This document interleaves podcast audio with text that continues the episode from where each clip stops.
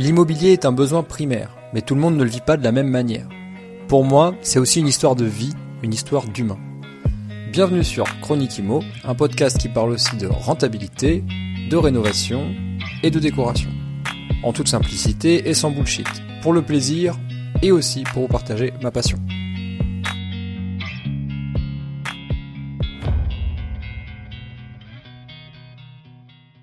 Tu as tes 10 000 euros de loyer, t'enlèves toutes tes charges. Donc toutes les charges, c'est vraiment tout ce qui est lié à ton logement. Donc c'est vraiment, ça va très loin, quoi. Euh, et surtout, ce que tu n'as pas dans le réel foncier, c'est que tu peux amortir ton logement. Et c'est là où vraiment la magie opère, c'est qu'en gros l'État va dire que c'est comptable, hein, parce que ça, ça c'est complètement faux d'un point de vue euh, purement euh, intellectuel, quoi. C'est que j'achète un bien qui vaut 200 000 euros, bah, je vais estimer que dans 20 ans, je, je, simplifie à l'extrême, hein, pour ça c'est beaucoup plus profit que ça, bah, que dans, dans 20 ans il vaudra zéro. Et donc du coup cette perte de valeur que j'ai chaque année, je vais pouvoir la passer en charge déductible. Donc, je vais faire loyer, moins mes charges, moins cette code part d'amortissement. Et du coup, là, bah, je vais être très souvent, nous, ce qu'on observe, c'est que pendant 15 à 17 ans, euh, sur notre base client, on est en, en, en imposition euh, nulle ou négative. Donc, c'est-à-dire que tu payes pas d'impôt pendant 15, 15 à 17 ans, ce qui est juste euh, stratosphérique. On parle beaucoup de fiscalité avec nos clients. en fait, la fiscalité, euh, elle dépend de ton bien avant tout. C'est que bien évidemment, la location meublée, LMNP au régime réel, c'est le plus avantageux dans un monde parfait. Néanmoins, si tu euh, une maison de 150 mètres carrés au, fin fond de la Creuse, et j'ai rien mhm. contre la Creuse, bah ça va être compliqué de faire du, de la location meublée. Et mhm. du coup, ça va être compliqué de faire du LMNP au régime réel, tu vois. Une fois que tu as fait ça, tu as acheté le bon bien au bon prix avec euh, bah, euh, toutes tes petites analyses, bah, derrière, il y a plein de choses à regarder. Euh, la fiscalité, c'en est une qui est juste énorme et qui est finalement très peu connue. Et à côté de ça, il y a des choses qui sont très connues, euh, mais qui sont, à mon sens, pas assez optimisées, que sont principalement le taux d'intérêt et que sont le taux d'assurance. Si tu consommes plus vite ton déficit parce que tu as rentré plus de loyer, euh, entre guillemets, c'est quand même un bon problème. C'est qu'en fait, à la fin, ah tu as une meilleure rentabilité. Et en fait, il faut en fait, c'est pour ça que la fiscale en tant que telle, l'optimisation d'un taux de crédit, de tout, en fait, pour moi, il faut toujours la grader au globe. En fait, il faut, prendre de la hauteur, quoi. C'est de dire, c'est à la fin, à la fin, c'est quel est ton taux de rentabilité, enfin, c'est ton TRI, quoi. C'est la logique. C'est, y a, tout le monde parle de cash flow, c'est bien, mais euh, le TRI, c'est quand même encore mieux parce que ça, voilà, ça prend en compte ton effet de levier et euh, quel est vraiment le capital que tu crées sur ce que tu as réellement investi. J'ai fait déjà mes devoirs, donc je suis allé parler à plein d'experts comptables. Et en fait, ce qui est ressorti, c'est qu'aujourd'hui, un expert comptable, il facture en moyenne 1000 euros euh, une aide fiscale pour un LMNP à son client. Et pour, un, côté... pour un logement? Ouais, pour un logement. Putain, j'ai des super tarifs, c'est quoi cette affaire Ouais, mais t'as, beaucoup de biens, je pense. C'est que du coup, t'as négocié. Oui, si tu ramènes ça au lot, ouais, ouais bien sûr. Ouais, ouais, c'est ça. C'est vrai, le premier lot est cher et après, forcément, c'est dégressif. Euh, donc là, je dis vraiment sur un bien, euh, un expert comptable, entre guillemets, euh, lambda, quoi. Euh, et par contre, ce qui est intéressant, c'est voilà, donc lui, il dit voilà, donc je facture 1000 euros. Mais à côté de ça, moi, mon client type entreprise, je lui facture 20 000 euros. Et le problème, c'est que les déclarations fiscales, elles sont aux mêmes échéances, entreprise ou euh, LMNP. On se lève chaque matin pour ça et c'est de voir comment, avec la tech, on peut aider euh, bah, des milliers, voire des millions d'investisseurs immobiliers à économiser euh, le plus d'argent possible et surtout le plus simplement. Parce qu'on on oublie souvent ce, ce côté-là quand on est investisseur, mais voilà, la charge mentale, elle, elle est quand même là. le rendement passif, cette promesse, elle est à mes yeux assez erronée. Donc moi, je me bats pour que justement, ça soit le plus passif possible et le plus optimisé possible. Salut à toi et bienvenue sur un nouvel épisode de Chronique Imo. J'espère que tu vas bien. Lundi matin 10h30, tu sais très bien ce qui se passe, une nouvelle interview. Aujourd'hui, tu vas voir, on a un invité qui euh, a cœur, qui a à cœur euh, de te faire gagner un petit peu d'argent. Un petit peu d'argent, mais tous les ans. Donc c'est quelque chose de récurrent, c'est pas mal, tu vas voir, ça peut être intéressant. Donc reste avec nous jusqu'à la fin, il y a pas mal de, de petites pépites qui vont être lâchées tout au long de cet épisode. Je suis content qu'il soit là parce que déjà d'une, euh, il sort pas du chapeau, hein, c'est un investisseur immobilier, donc euh, il a, il a quand même bien itéré sur son sujet. Et en plus de ça, il, il a, il a monté une structure, il a monté une boîte qui permet euh, de t'aider, toi qui es investisseur ou qui est bientôt investisseur. Je sais pas où est-ce que tu en es au moment où tu nous écoutes, mais en gros, si tu as une activité de loueur, euh, de loueur en meublé, euh, si tu as une activité de entre guillemets propriétaire bailleur, je sais que c'est un terme qu'on utilise aussi entre nous. Eh ben, qui dit immobilier dit déclaration fiscale. Qui dit déclaration fiscale dit imposition ou pas, voire même peut-être déficit et peut-être gagner de l'argent derrière. Donc l'idée, c'est qu'il nous aide à un peu mieux comprendre ce sujet-là et éventuellement nous faire gagner de l'argent. Voilà, je savais pas comment te présenter mieux que ça, Romain, donc euh, voilà comment j'ai lancé le, le, podcast. Romain, qui es-tu? Présente-toi, dis-nous qui tu es. Euh, bah, salut Mathieu, bonjour à tous. Euh, donc bah, je suis le fondateur de Nopilo. Euh, À côté de ça, bah, voilà, passion partagée pour pour l'immobilier. Euh, j'ai un petit peu de tout. J'ai de, euh, des biens en propre et des biens en SCPI. Je pense qu'on en discutera avec Mathieu. Yes. Euh, principalement du meublé quand même. Euh, j'aime beaucoup le meublé. Et mm avant ça, j'étais plutôt en finance. J'étais directeur financier de société dans la tech. Mm Et bah voilà, à un moment le, le virus de l'entrepreneuriat familial m'a poussé à créer nos pilots avec deux super cofondateurs. Okay. Avec cette, vraiment voilà cet objectif de se dire voilà nous on a on a roulé notre boss on a identifié pas mal d'optimisation. On se rend compte que la majorité des gens ne le font pas, donc c'est un petit peu dommage. Et donc, euh, on s'est dit bah, comment, euh, avec la tech, on peut résoudre cette équation-là. Et donc, euh, c'est ce qu'on voilà, on, se lève chaque matin pour ça, essayer de voir comment, avec la tech, on peut aider bah, des milliers, voire des millions d'investisseurs immobiliers à économiser le plus d'argent possible et surtout le plus simplement. Parce qu'on on oublie souvent ce, ce côté-là quand on est investisseur, mais voilà, la charge mentale, elle, elle est quand même là. Euh, le rendement passif, cette promesse, elle est à mes yeux assez erronée. Donc moi je me bats pour que euh, justement ça soit le plus passif possible et le plus optimisé possible. Voilà. Ok. Ah, c'est intéressant. Tu as dit beaucoup de choses. Waouh. Euh, tu commences fort. En gros, est-ce qu'on est, d'accord sur le. J'ai l'impression qu'il y, y, a un micro sujet à l'intérieur, qu'il y a quand même beaucoup de bullshit dans la promesse immobilière et que du coup, faut venir rétablir un petit peu d'ordre, un petit peu de. Ok, ça peut être intéressant, mais en gros, euh, si tu vas et que t'es pas accompagné ou que tu fais un petit peu n'importe quoi, déjà rien que la fiscalité, elle va te, elle va te plomber. C'est un peu ça que tu dis? Ouais, complètement. Même au sens large, quand même, avant même de parler de fiscalité, je pense que l'immobilier, je pense que tout le monde le dit, tu vois, mais c'est euh, déjà il faut acheter le bon bien. Et acheter le bon bien, c'est le bon bien au bon prix, au bon endroit. Euh, et donc, en effet, je pense que euh, voilà, je dirais que c'est le béaba, mais parfois ça a été oublié, surtout euh, ces dernières années où les taux étaient très bas. C'est qu'en fait, euh, bah, il faut vraiment bien analyser euh, quel bien j'achète, dans quelle ville, euh, est-ce que c'est une ville attractive, comment ça évolue, euh, mhm. voilà, parce qu'en fait le immobilier c'est sur, sur du très long terme, il faut pas le, mhm. il faut, il faut bien garder en tête que vu quand on, on, rentre, on a entre guillemets directement perdu, ce qu'on a perdu 7% de frais de notaire. Ça, il faut pas l'oublier. donc, euh, intéressant. Pareil, il y a, il y a pendant très longtemps, je dirais que le marché prenait 7% par an, donc tout le monde allait les oublier ces frais de notaire. Mais là, dans un marché qui est un peu plus normal, avec un peu moins d'inflation en termes de hausse de, de prix, bah, les 7%, ça, ça change l'équation. Donc, euh, t'as pas envie de sortir au bout d'un an ou au bout de six mois. Euh, Et donc ça, c'est important ouais, de bien analyser. Donc ça, je pense, c'est vraiment la, la, première chose à faire. Et après, en effet, une fois que tu as fait ça, tu as acheté le bon bien au bon prix avec euh, bah, tes, euh, toutes tes petites analyses pour en discuter de qu'est-ce que moi je regarde quand j'investis. Euh, Derrière, il y a plein de choses à regarder. Euh, la fiscalité, c'en est une qui est juste énorme et qui est finalement très peu connue. Euh, et à côté de ça, il y a des choses qui sont très connues, euh, mais qui sont, à mon sens, pas assez optimisées, que sont principalement le taux d'intérêt et que sont le taux d'assurance, ou euh, juste rapidement, je me doute que tu vas revenir dessus. Ouais, bien sûr, bien sûr. S'il te plaît, ne spoil, ne spoil pas tout l'épisode, s'il te plaît. Ça marche, ça marche, j'arrête, j'arrête. Je parle beaucoup, donc n'hésite pas à me, à me, taper dessus. Non, t'inquiète, avec grand plaisir. ça, ça, tu sais, euh, moi, je, juste, j'ouvre une petite parenthèse maintenant. Euh, je fais partie d'une génération, tu vois, j'ai 33 ans, j'ai, j'ai, euh, je fais partie d'une génération où, euh, quand je me suis lancé à 18-19 ans, il y avait personne qui parlait.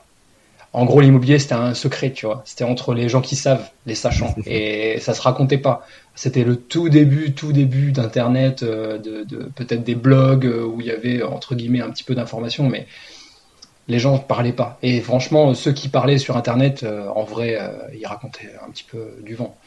Hum, maintenant, je suis hyper content parce qu'il y a des gens comme toi qui prennent le temps, déjà d'une, de euh, masteriser un sujet, d'aller en profondeur dedans, de d'essayer de créer des solutions et, de les partager, et en plus qui prennent du temps de les partager avec les gens, tu vois, qui prennent ce type de temps.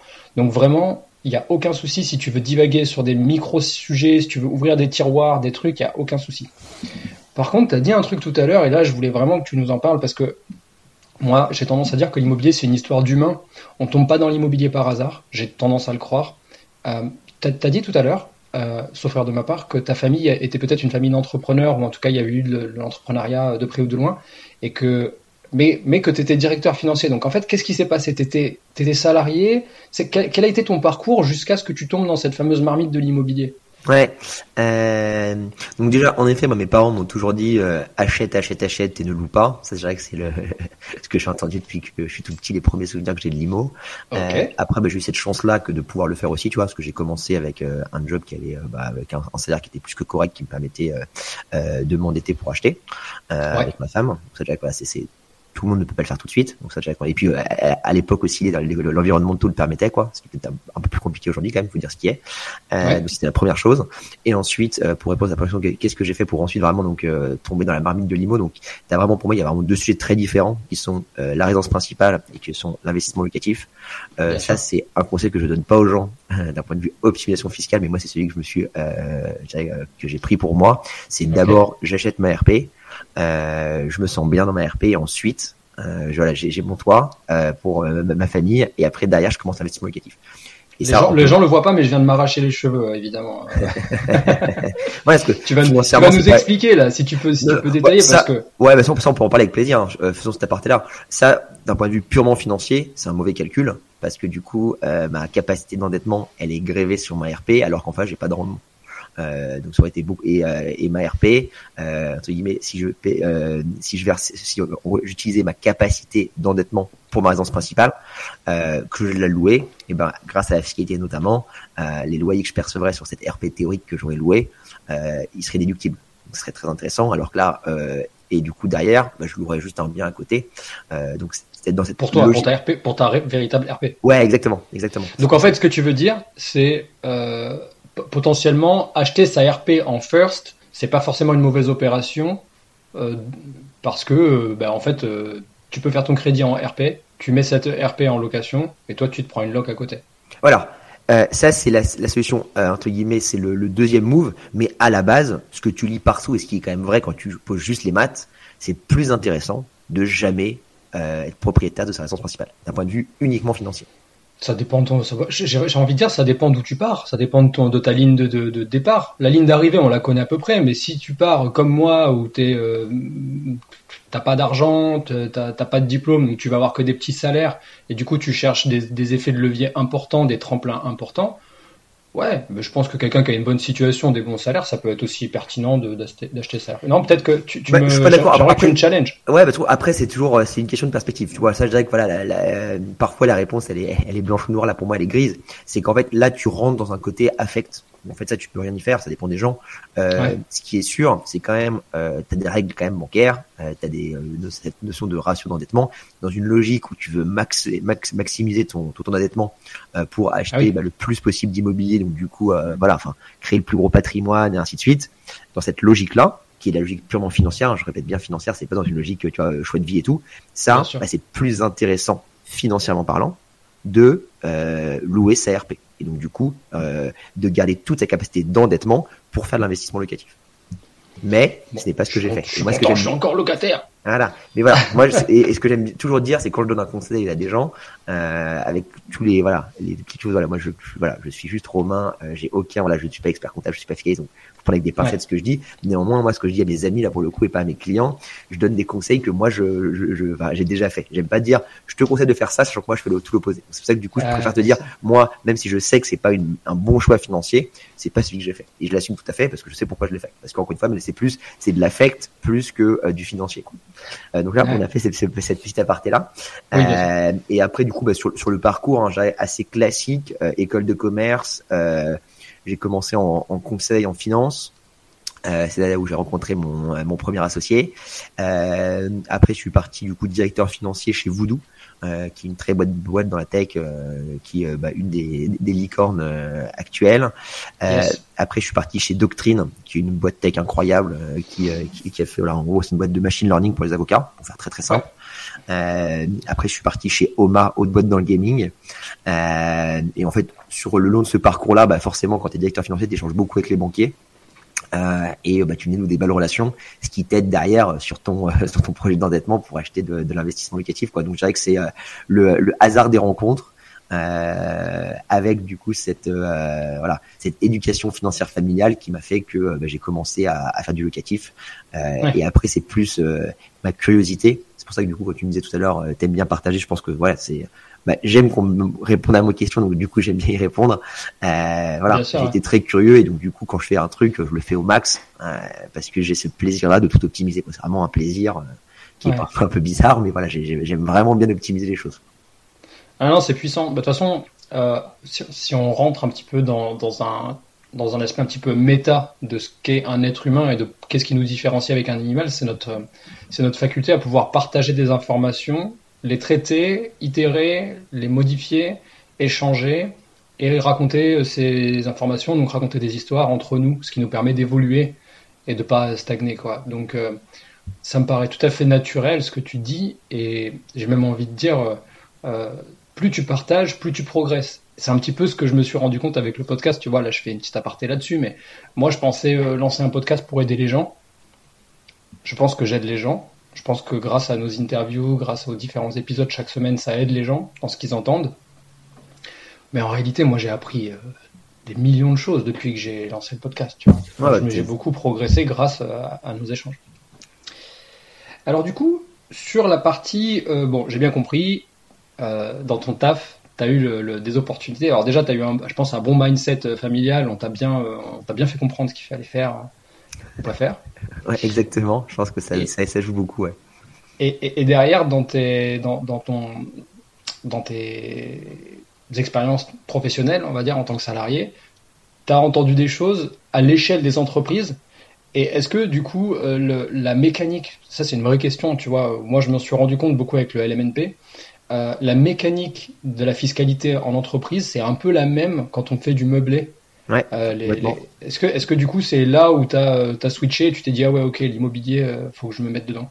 Non, ça je, je pense pas. Euh, je pense vraiment que c'est là, c'était plus de côté. Euh, je réfléchis sur quoi je vais investir, euh, parce qu'encore une fois, je, à, côté de ça, j'ai une énorme passion pour la dette.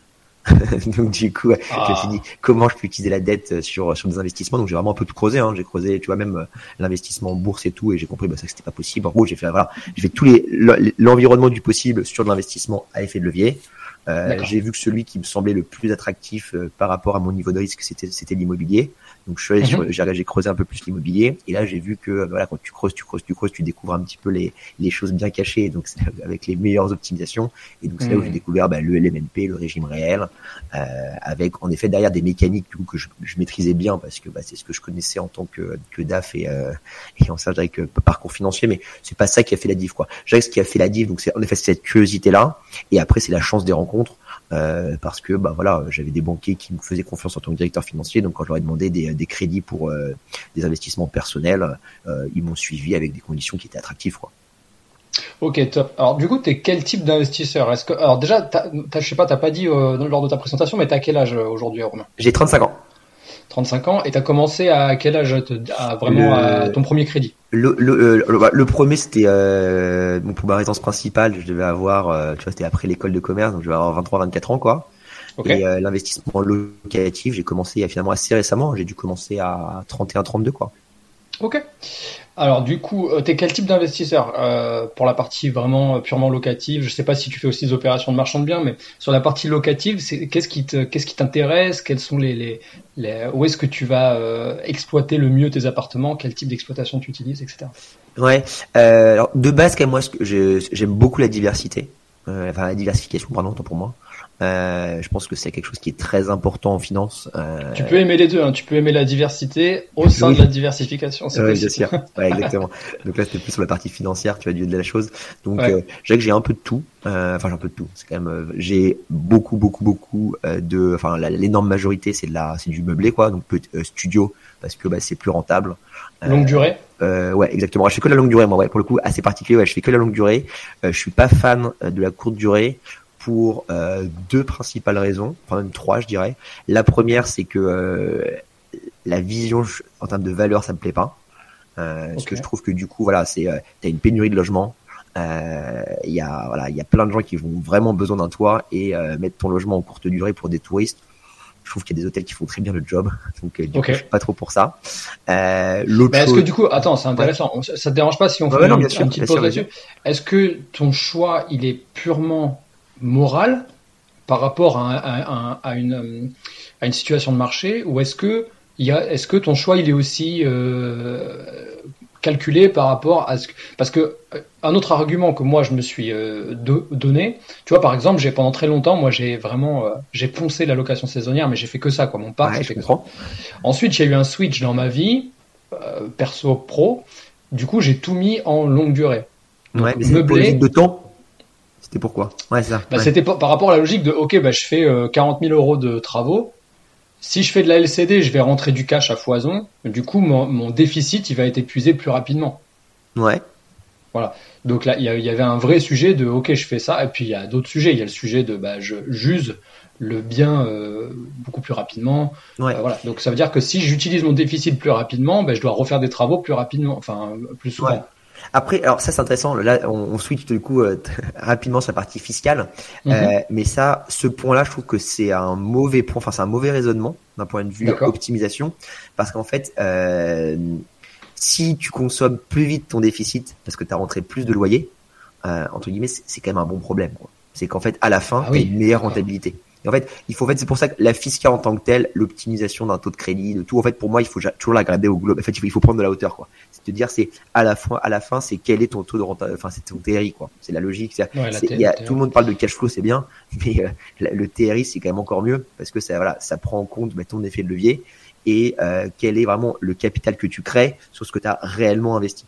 Et donc là, dans ton exemple, c'est que là, ce que tu dis, euh, et ce qui est juste, hein, en effet, hein, c'est que si tu as une très très très grosse rentabilité grâce à l'allocation courte durée, parce que tu rentres beaucoup plus de loyer que si tu avais fait en longue durée, en effet, tu vas payer de l'impôt plus rapidement que si tu avais été en longue durée, mais à la fin, heureusement, tu payes jamais 100% d'impôt.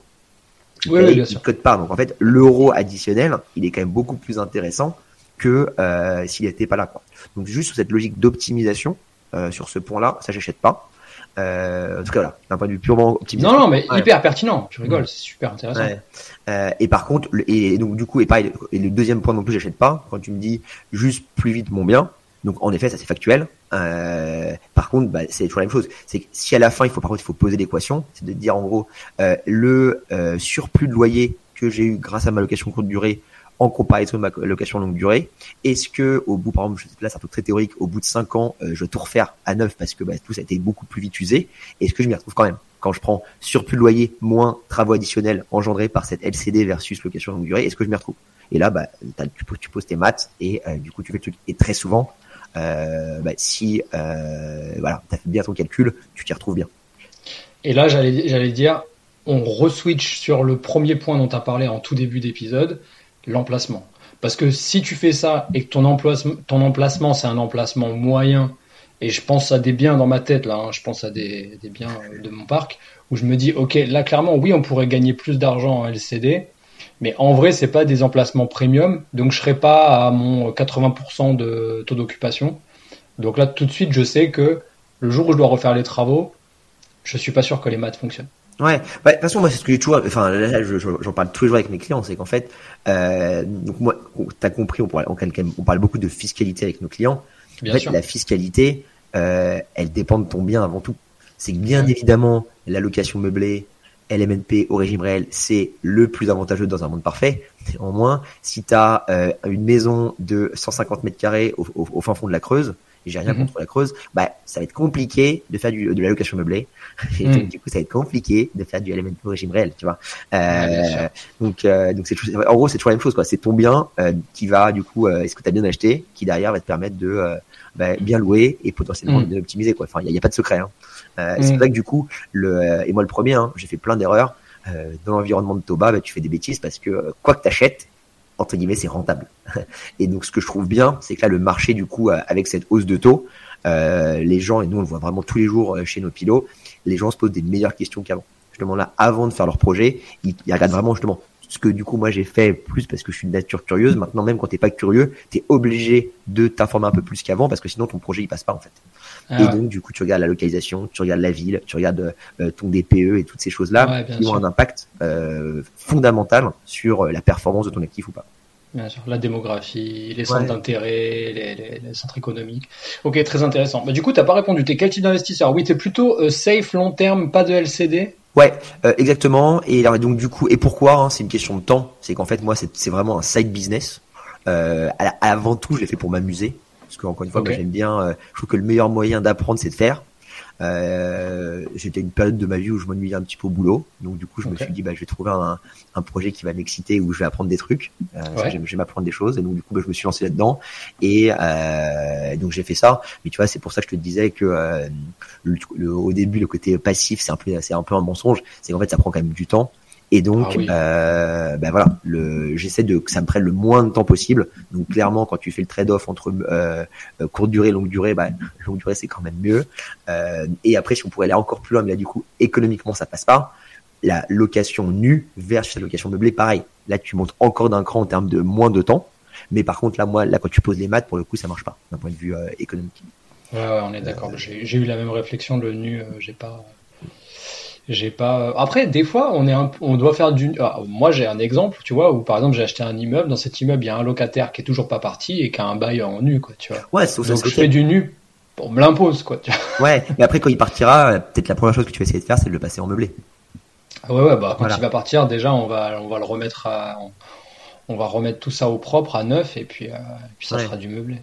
Et après, le truc que j'aime beaucoup, je n'ai pas, je n'ai pas assez, mais j'aime bien, c'est les parkings là, pour le coup, les parkings, c'est sûr, euh, fiscalement, c'est pas intéressant. Par contre, en termes de rentabilité et de charge mentale, c'est un super combo. C'est incroyable. Euh, t'as des rentas de dingue, euh, t'as 0, 0, 0 problème. Euh, finalement, les gens restent très, très, très, très, très, très, très, très, très longtemps. Ah ouais, c'est incroyable. Donc c'est vraiment, ouais, c'est un bon actif, tu vois. Le... Et c'est juste, et, par contre, le, le, le, truc à avoir en tête avec le parking, c'est que l'effort que tu mets au début pour l'acheter, il est aussi important qu'acheter un, bah, comme tu dis, tu achètes des immeubles de rapport. C'est tout pareil. Bah voilà. Donc en fait, tu t'y retrouves pas par rapport à ton temps là pour le coup. Mais juste en hmm. tant que tel, c'est un bon, c'est un super actif, quoi, que j'aime bien. Ouais, alors c'est vrai que je te dis une bêtise, j'ai d'autres euh, lots qui rentrent dans la fiscalité du nu et donc du coup des revenus fonciers, ce sont les box hmm. parce que en fait, euh, alors j'ai plus de parking, mais par contre j'ai des box parce que j'ai un espace qui était mort, euh, qui pouvait pas, voilà, on n'a pas pu transformer en, en habitation, en autre, Ouais, on a en, local d'habitation. Euh, donc c'est un ancien local commercial et euh, purement en faisant les maths, on a divisé les mètres carrés et le fait de louer des mètres carrés pour du stockage avec euh, un apport de sécurité dans le local et donc du coup ça c'est très recherché dans, certaines villes. Ben là ça c'est incroyable. Les gens t'en entendent jamais parler, ils rentrent, ils font leur petite vie, il n'y a pas de charge, il n'y a ni eau ni électricité. Ouais, c'est Ouais, c'est vraiment c'est pareil. Encore peut-être plus méconnu, tu vois. C'est des, des, niches de niches, quoi, mais euh, c'est toujours pareil. Les plus la niche est, moins la, plus la niche est méconnue, plus elle est rentable souvent.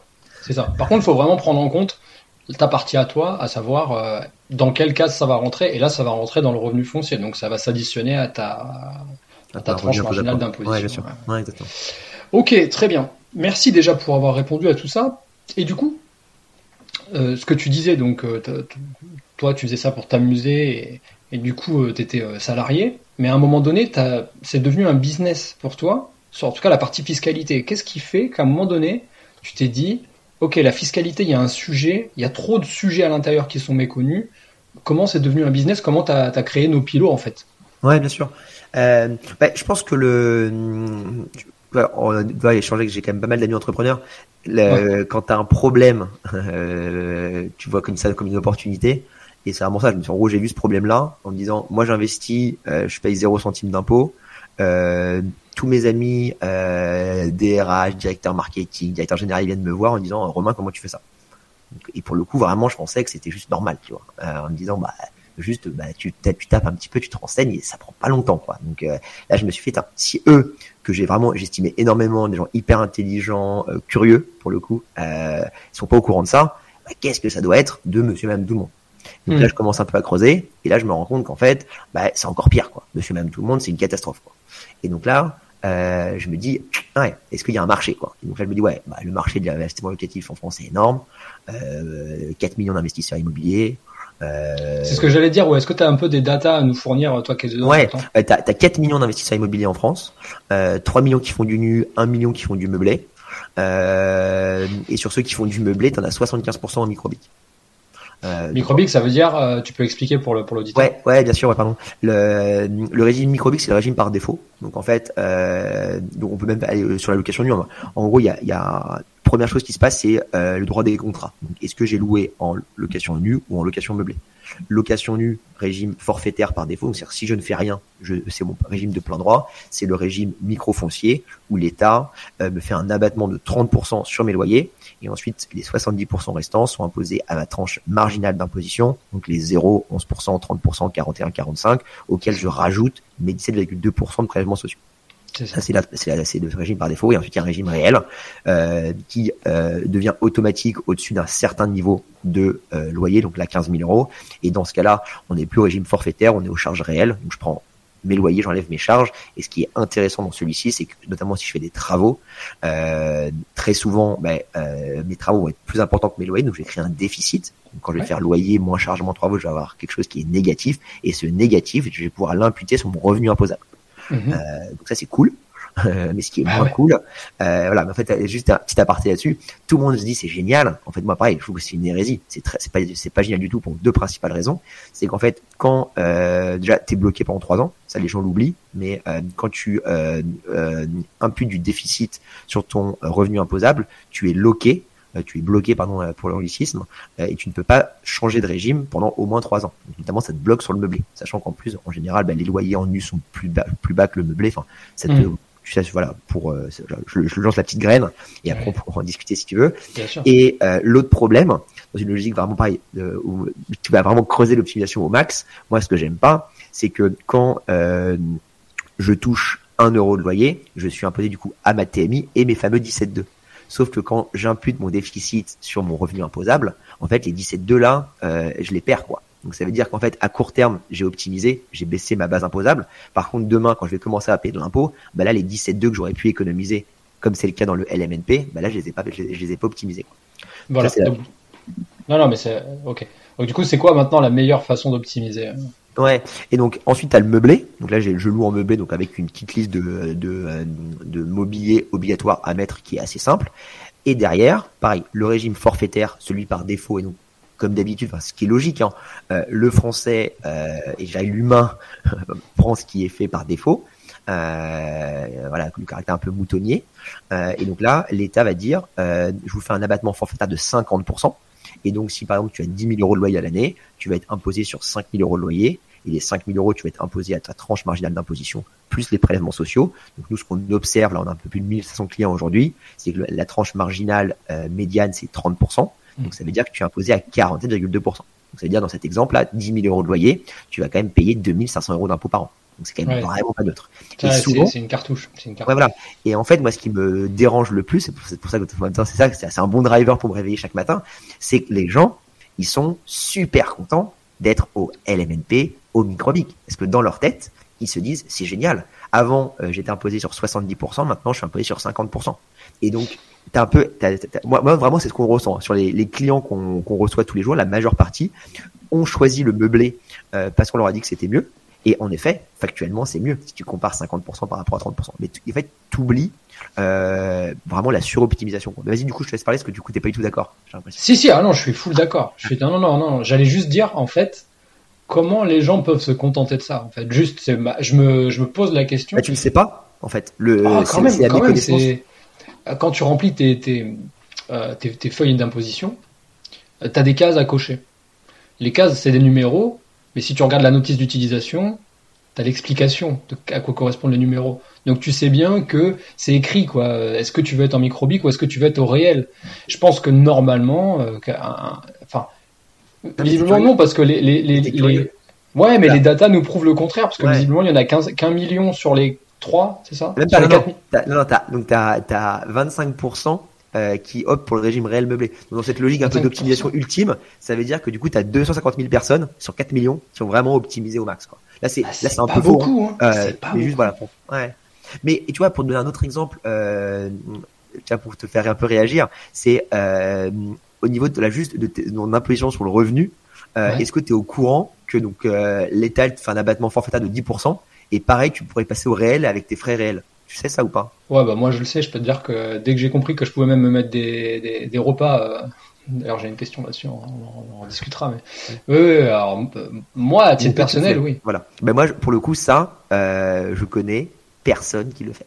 J'ai juste vu une fois une locataire qui l'a fait, du coup, euh, ça m'a fait rigoler. Tu vois, j'ai regardé, quand elle m'a envoyé sa fiche de son, son, son dossier d'imposition, je comprenais rien. Je me disais, c'est bizarre, elle a un super salaire tout en haut et elle paye quasiment rien en impôt. Il y a un truc louche, tu vois. Donc, je n'ai pas, pas sélectionner son, son dossier.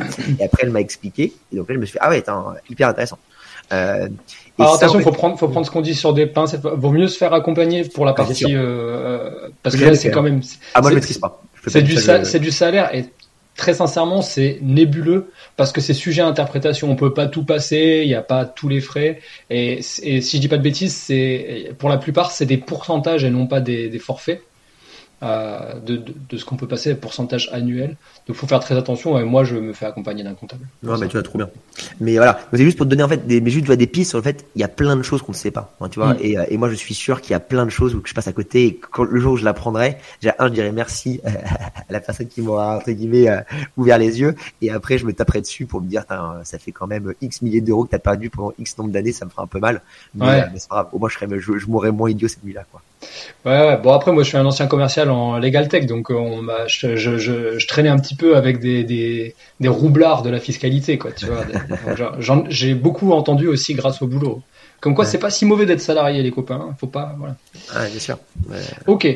Alors du coup le, le maximum de la de l'optimisation c'est le LMNP au, régime réel du coup et non pas au microbix. Donc la microbix, ce que tu disais, c'est l'abattement à 50% et ensuite le reste c'est euh, TMI. Ouais. Et donc du coup, il y a sur les 4 millions, il y aurait que 250 000 investisseurs immobiliers français qui optimisent à ce niveau-là. Ouais, exactement. Et juste du coup pour redonner un peu les, les bases de ce donc de ce raisonnement-là, enfin de ce de ce calcul-là. Mmh. Euh, donc c'est pareil, tu as tes 10 000 euros de loyer, t'enlèves toutes tes charges. Donc toutes les charges, c'est vraiment tout ce qui est lié à ton logement. Donc c'est vraiment, ça va très loin, quoi. Euh, et surtout, ce que tu n'as pas dans le réel foncier, c'est que tu peux amortir ton logement. Et c'est là où vraiment la magie opère, c'est qu'en gros l'État va dire que c'est comptable, hein, parce que ça, ça c'est complètement faux d'un point de vue euh, purement euh, intellectuel, quoi. C'est que j'achète un bien qui vaut 200 000 euros, bah, je vais estimer que dans 20 ans, je, je, simplifie à l'extrême, hein, pour c'est beaucoup plus compliqué que ça, bah, que dans, dans 20 ans il vaudra zéro. Et donc, du coup, cette perte de valeur que j'ai chaque année, je vais pouvoir la passer en charge déductible. Donc, je vais faire loyer, moins mes charges, moins cette cote part d'amortissement. Et du coup, là, bah, je vais être très souvent, nous, ce qu'on observe, c'est que pendant 15 à 17 ans, euh, sur notre base client, on est en, en, en imposition euh, nulle ou négative. Donc, c'est-à-dire que tu payes pas d'impôt pendant 15, 15 à 17 ans, ce qui est juste euh, stratosphérique. Ouais, c'est très bien ça. En fait, voilà, le, le, le, calcul, il est divisé en deux. Il y a la surface euh, dite du, du meuble et de l'immeuble, donc la partie terrain et la partie immeuble. c'est ça. Ouais, alors, alors c'est même un peu plus compliqué que ça, donc du coup trop bien, bah, rentrons dans le détail. T'as, euh, donc là, t'as, as le foncier, ce qu'on appelle donc le terrain, qui en effet est pas amortissable. Et ça, ce qui est intéressant, justement pour les gens, pour les gens curieux, c'est qu'en fait c'est les mêmes règles en fait en comptabilité entreprise quoi. Ça va, c'est euh, ce que tu peux amortir ou ne pas amortir, c'est exactement ça. Donc en fait là, t'enlèves ton terrain, et donc là c'est c'est pour ça que déjà en fonction de l'emplacement de ton bien, cette cote par terrain va être variable. Euh, pareil pour reprendre l'exemple, ils vont croire que j'ai quelque chose contre eux, c'est pas du tout le cas. La Creuse, tu peux imaginer que. Euh, et si on a quelqu'un de la Creuse qui nous écoute, euh, l'adresse mail de Romain, c'est non, là je plaisante. et, euh, et donc du coup là, tu vas dire sur un bien par exemple à 200 000 euros, mon terrain, il va valoir grand max 10%. Donc ça fait 20 000 euros. Donc c'est-à-dire que l'énorme majorité de la valeur de mon bien, elle est détenue dans mon mobilier et mon immobilier. Et donc je vais pouvoir l'amortir. Alors qu'à Paris, pour le coup, on sait que le foncier, euh, il coûte très cher. Et donc, du coup, là, pour le coup, c'est quelque chose de complètement différent. Et donc là, pareil, donc là, ça aussi la jurisprudence, mais va dire, tu es entre 40% et 60% de la valeur de ton bien qui est rattaché à ton terrain. Donc, ça veut dire que, grosso modo, 50% de ton bien, tu ne pourras pas l'amortir. Ouais, t'amortis. Bien sûr. exactement. Après, comme c'est plus cher. C'est des vases communicants. La valeur est transférée. Voilà, exactement. Euh, voilà sur ce truc d'amortissement. Je. N'hésite pas si euh, si j'ai pas été. Ah oui, là. Et juste voilà. Et ensuite sur les, les éléments restants. Là, par contre, euh, chaque élément a sa durée d'amortissement qui lui est propre. Et donc là, le, le BOFIP, qui est un peu le, le, code général des impôts qui donne les règles euh, pour justement être dans les dans les clous en cas de contrôle fiscal. Là, il donne des règles euh, qui sont variables d'un élément à l'autre, et ce qui est logique. Hein. Le but, c'est d'avoir quelque chose qui est économique. Donc, pour prendre un exemple concret, du mobilier grosso modo, l'État va dire qu'il s'use à 100% entre 5 habitants. Alors que, par exemple, mon bâti, c'est plus de 50 ans. Et donc là, bah, ça veut dire que euh, donc là nous c'est tout ce qu'on fait justement avec avec nos avec notre tech, c'est qu'en fait on euh, crée des clés d'allocation pour identifier bah, quelle est la cote part de mon bien sur mon bâti, sur mon mobilier, sur mon parquet, sur mes installations techniques générales. Mon, mon placo, ma rénovation énergétique, c'est c'est une allocation, donc du coup c'est euh, temps de durée, tandis que les chaises et la table c'est une autre durée. Donc du coup. Voilà, exactement. Et, ça, votre tech, elle est capable de le, de, de le déterminer et de le mettre dans les bonnes cases pour le client, c'est ça? Ouais, exactement. Nous, ce qu'on est capable de faire, euh, c'est euh, donc de l'optimiser. Ça qui est assez dingue, c'est qu'en fait, on est euh, en fonction de la rentabilité du bien, on, chaque client entre guillemets aura un tableau d'amortissement qui lui est propre. euh, et qui soit dans les clous de l'administration. Que toujours pareil, tu peux faire. Nous, on a, des, on a récupéré des clients qui le faisaient par eux-mêmes et euh, ils ont fait un truc qui était optimisé, hein, mais qui était complètement illégal. Du coup, ils avaient été tellement agressifs dans leur tableau d'amortissement qu'en fait, ça, ça, ça, avait juste aucun sens. Mm. Euh, donc voilà, tu as, quand même des règles à respecter, euh, mais sur ces règles, il y a quand même une euh, un champ des possibles assez assez important et assez large. Donc tu as quand même quoi de, de, faire des belles optimisations. Quoi. Et d'ailleurs, c'est ce qui se retrouve dans ce euh, je paye pas d'impôt pendant 15 à 17 ans. Ah, Pour la location longue durée. Toi, avec tes, euh, tes rentabilités incroyables de location courte durée, c'est pas aussi c'est possible. Ouais. Ah non, mais moi j'ai beaucoup. Alors moi j'ai réduit hein, là pour te dire, euh, j'ai qu'un seul bien euh, en, location courte durée. Et, euh, ouais. et pour être l'avenir n'est pas très. Il y, a beaucoup de nuages sur la location. C'est ce que, j'allais dire. Je pense que il me reste que quelques quelques années d'exploitation et après ça deviendra certainement un bureau ou, autre chose. Ouais. Profites-en. C'est clair. hyper pertinent ce que ce que tu nous expliquais. Et euh, ça me fait penser un peu à moi en, lors de ma toute première année d'exploitation où euh, j'avais assez peu de connaissances et j'avais pris un outil en ligne qui était assez tout début, je me rappelle plus du nom, mais euh, qui était très voilà. Et euh, je me rappelle que c'était moi qui, qui choisissais la location. Donc du coup, ouais, j'avais clairement, je mettais tout dans les dans les cases qui m'arrangeaient le plus. Mmh. Et quand j'ai fait reprendre ça par un par un, un comptable, du coup, euh, qui, euh, qui est spécialisé euh, dans la, la, pour les investisseurs immobiliers, donc LMNP, LMP, et les SCI. Là, j'ai appris des trucs, tu vois. Là, j'ai vraiment appris des trucs. D'ailleurs, je voulais que tu nous touches un mot sur ce sujet-là. Euh, j'ai appris des choses et j'ai aussi appris que euh, tous les comptables alors attention, je prends vraiment des pincettes quand je dis ça. Tous les comptables, tous les experts comptables en tout cas ne se valent pas par rapport à l'optimisation immobilière. Qu'est-ce que tu peux nous dire? Qu'est-ce que tu as remarqué toi avec nos pilotes dans euh, les pratiques de, tout à chacun euh, Parce que j'ai l'impression que les comptables, bah, ils ont un peu chacun leur spécialité. C'est un peu comme les avocats, sauf erreur de ma part. Ouais, bah, ce qui est, moi, ce que, j'observe, tu vois, euh, de ma petite fenêtre, mhm. c'est qu'en effet, tu as des experts comptables sur la partie immobilière hein, ultra compétents euh, qui sont vraiment, je pense, des, des, bons points de contact pour des, euh, des montages complexes que même nous, tu vois, on pourrait pas automatiser avec de la tech.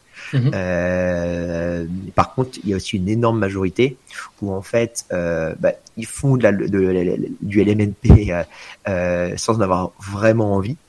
Ils le font plus parce que bah, ils ont l'entrepreneur qui est client pour la société, ils leur demandent du coup de former un endroit, donc ils le font. Mhm. Mais c'est pas leur tasse de thé, parce que entre guillemets, appelons un chat un chat, c'est pas très intéressant. Euh, pour eux par rapport à de la, de la, comptabilité ultra complexe que tu peux avoir en société. Euh, Moi, j'aime ça, mais c'est encore une fois, je pense que je suis, je suis, je suis un peu particulier. Euh, et après, euh, l'autre chose aussi qui, qui joue, c'est la réactivité. Euh, moi, ce que j'entends beaucoup de clients mécontents qui ont quitté leur cabinet pour venir chez nous, c'est que le mon comptable me répond pas. Euh, bah déjà, s'il n'est pas intéressé euh, par le sujet. ouais, ouais, mais en fait, il faut pas leur jeter la pierre. Parce qu'en fait, juste, c'est quand, quand, tu regardes encore une fois, quand tu essaies de comprendre, parce que moi, pareil, avant de me lancer, bah, tu vois que le, le marché il est détenu à 95% par des experts comptables. Il faut que tu comprennes, tu vois. moi, je suis allé euh, j'ai fait déjà mes devoirs, donc je suis allé parler à plein d'experts comptables. Et en fait, ce qui est ressorti, et ce que une fois, euh, donc après tu comprends pourquoi, c'est qu'aujourd'hui un expert comptable il facture en moyenne 1000 euros euh, une aide fiscale pour un LMNP à son client. Et pour un, côté, pour un logement? Ouais, pour un logement. Putain, j'ai des super tarifs, c'est quoi cette affaire? Ouais, mais t'as, beaucoup de biens, je pense. C'est que du coup, t'as négocié. Oui, si tu ramènes ça au lot, ouais, ouais bien sûr. Ouais, ouais, c'est ça. C'est en fait le premier lot est cher et après forcément c'est dégressif. Euh, donc là, je dis vraiment sur un bien, euh, un expert comptable en mais euh, lambda quoi. Et par contre, ce qui est intéressant, c'est voilà, donc lui il dit voilà, donc je facture 1000 euros, mais à côté de ça, moi mon client type entreprise, je lui facture 20 000 euros. Et le problème, c'est que les déclarations fiscales, elles sont aux mêmes échéances, entreprise ou LMNP. Et donc, en fait, quand tu es particulier, logique, euh, euh, impôt égal stress, donc tu poses des questions à ton comptable le, le 17 mai ou, le, ou, le, 18, et chef d'entreprise, euh, fiscalité égal stress, tu vas poser des questions à ton comptable le 17 et le 18 mai. Bah, bizarrement, à qui tu vas répondre? Tu vas celui où tu factures 20 fois plus cher. C'est humain, en fait. Eh ouais, très clair, très très clair. Donc, oui, euh, les, les lignes de... Les, lignes de comptabilité valent plus cher pour un pour une entreprise que pour un particulier, donc du coup, bah, ton interlocuteur, il va, ok, très clair, très très clair. Donc euh, et après, l'autre chose, c'est vraiment cette spécialisation. Où moi, je pense que c'est très important d'être justement d'être des spécialistes de l'immobilier, de fait que du coup, tu peux apporter un accompagnement à 360 sur tes clients et pas uniquement sur la fiscale.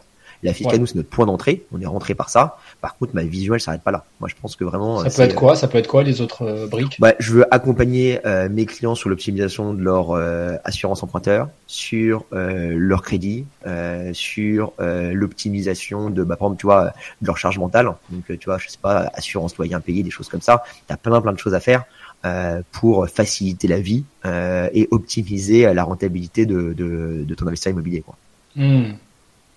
Et alors, puis il y a un gros sujet euh, qu'on pourrait développer, je pense que toi tu l'as pas mal poncé aussi, euh, c'est parce que là on a parlé un petit peu de, du cheminement jusqu'à présent, de ok, j'achète des biens immobiliers, mais il faut quand même que je réfléchisse à l'emplacement et à la fiscalité, c'est mes deux gros sujets. Une fois que j'ai choisi mon, mon allocation fiscale, il faut que je me fasse accompagner. Donc il y a un outil qui s'appelle Nopilo qui tient, qui le fait très bien. Sinon, je dois prendre un expert comptable spécialisé plutôt que quelqu'un qui fait du de la, des sociétés, parce que sinon, euh, voilà je, vais avoir de la, de, la, de la rétention. Et puis il y a aussi la, la, catégorie des investisseurs qui, eux, se sont lancés il y a déjà quelques années, qui ont accumulé les lots et qui ont le fameux, tu sais, le fameux switch entre le LMNP et le LMP par rapport aux revenus. Et du coup, la, la, la vraie question, c'est est-ce que votre outil il est aussi capable d'aider sur cette partie-là? Parce que là, il y a un vrai. Si tu parles de stress pour quelqu'un qui a un lot euh, qui se pose des questions juste avant de faire sa déclaration pour un ou deux lots, bah là, le niveau de stress pour quelqu'un qui passe du LMNP au LMP, c'est encore un autre niveau, quoi. C'est encore autre chose. Ouais, bien sûr. Euh, bah, clairement, tu vois, ça, nous, on le gère aussi. Euh, après, tu vois, ce qu'il faut quand même avoir en tête, c'est que le LMNP, enfin, tu vois, moi, je trouve qu'on on en fait quand même tout un fromage. Euh, Il est là pour nous détendre, Romain, aujourd'hui. Il est là pour nous dire, ça va bien se passer. Ouais. Il y a, c'est pas si horrible que ça, tu vois. Euh, les premiers trucs quand même qu'il faut quand même garder en tête sur ce LMP, euh, c'est que le surcoût additionnel, tu vois, juste voilà, juste factuel sur euh, euh si tu prends un LMNP, un LMP avec tous les mêmes chiffres, c'est une charge additionnelle de 1400 euros, qui est ce que du coup tu vas cotiser à la SSI sécurité sociale des indépendants. Ça, c'est le forfait minimum, c'est 1400. Après, en effet, il peut grossir en fonction de si tu es rentable. Donc, si tu commences à avoir, enfin, rentable, dans le sens où tu as, euh, absorbé, voilà, exactement. Donc là, des questions peuvent se poser de dire, est-ce que là, ça vaut le coup de changer de régime? Donc là, on pourra en discuter. Là, en effet, peut-être, parce que du coup, tu vas commencer à payer quand même beaucoup plus cher que si tu étais en LMNP. Mais par contre, tu vois, euh, les choses qu'on oublie beaucoup, c'est que souvent quand même quand tu fais du LMP, hein, ça veut dire quand même euh, que tes loyers sont plus importants que tes salaires. Et ça, c'est quand même vraiment à garder en tête. C'est-à-dire qu'en fait, le, as le premier seuil où tout le monde se dit, ah mince, je viens de dépasser euh, le premier seuil, donc euh, euh mes 23 000 euros, donc je suis LMP. Non, non, pas du tout. C'est euh, 23 000 euros ou plus que l'intégralité de mes autres revenus d'activité. Mmh. Donc, et souvent. Et, et où Ou juste où?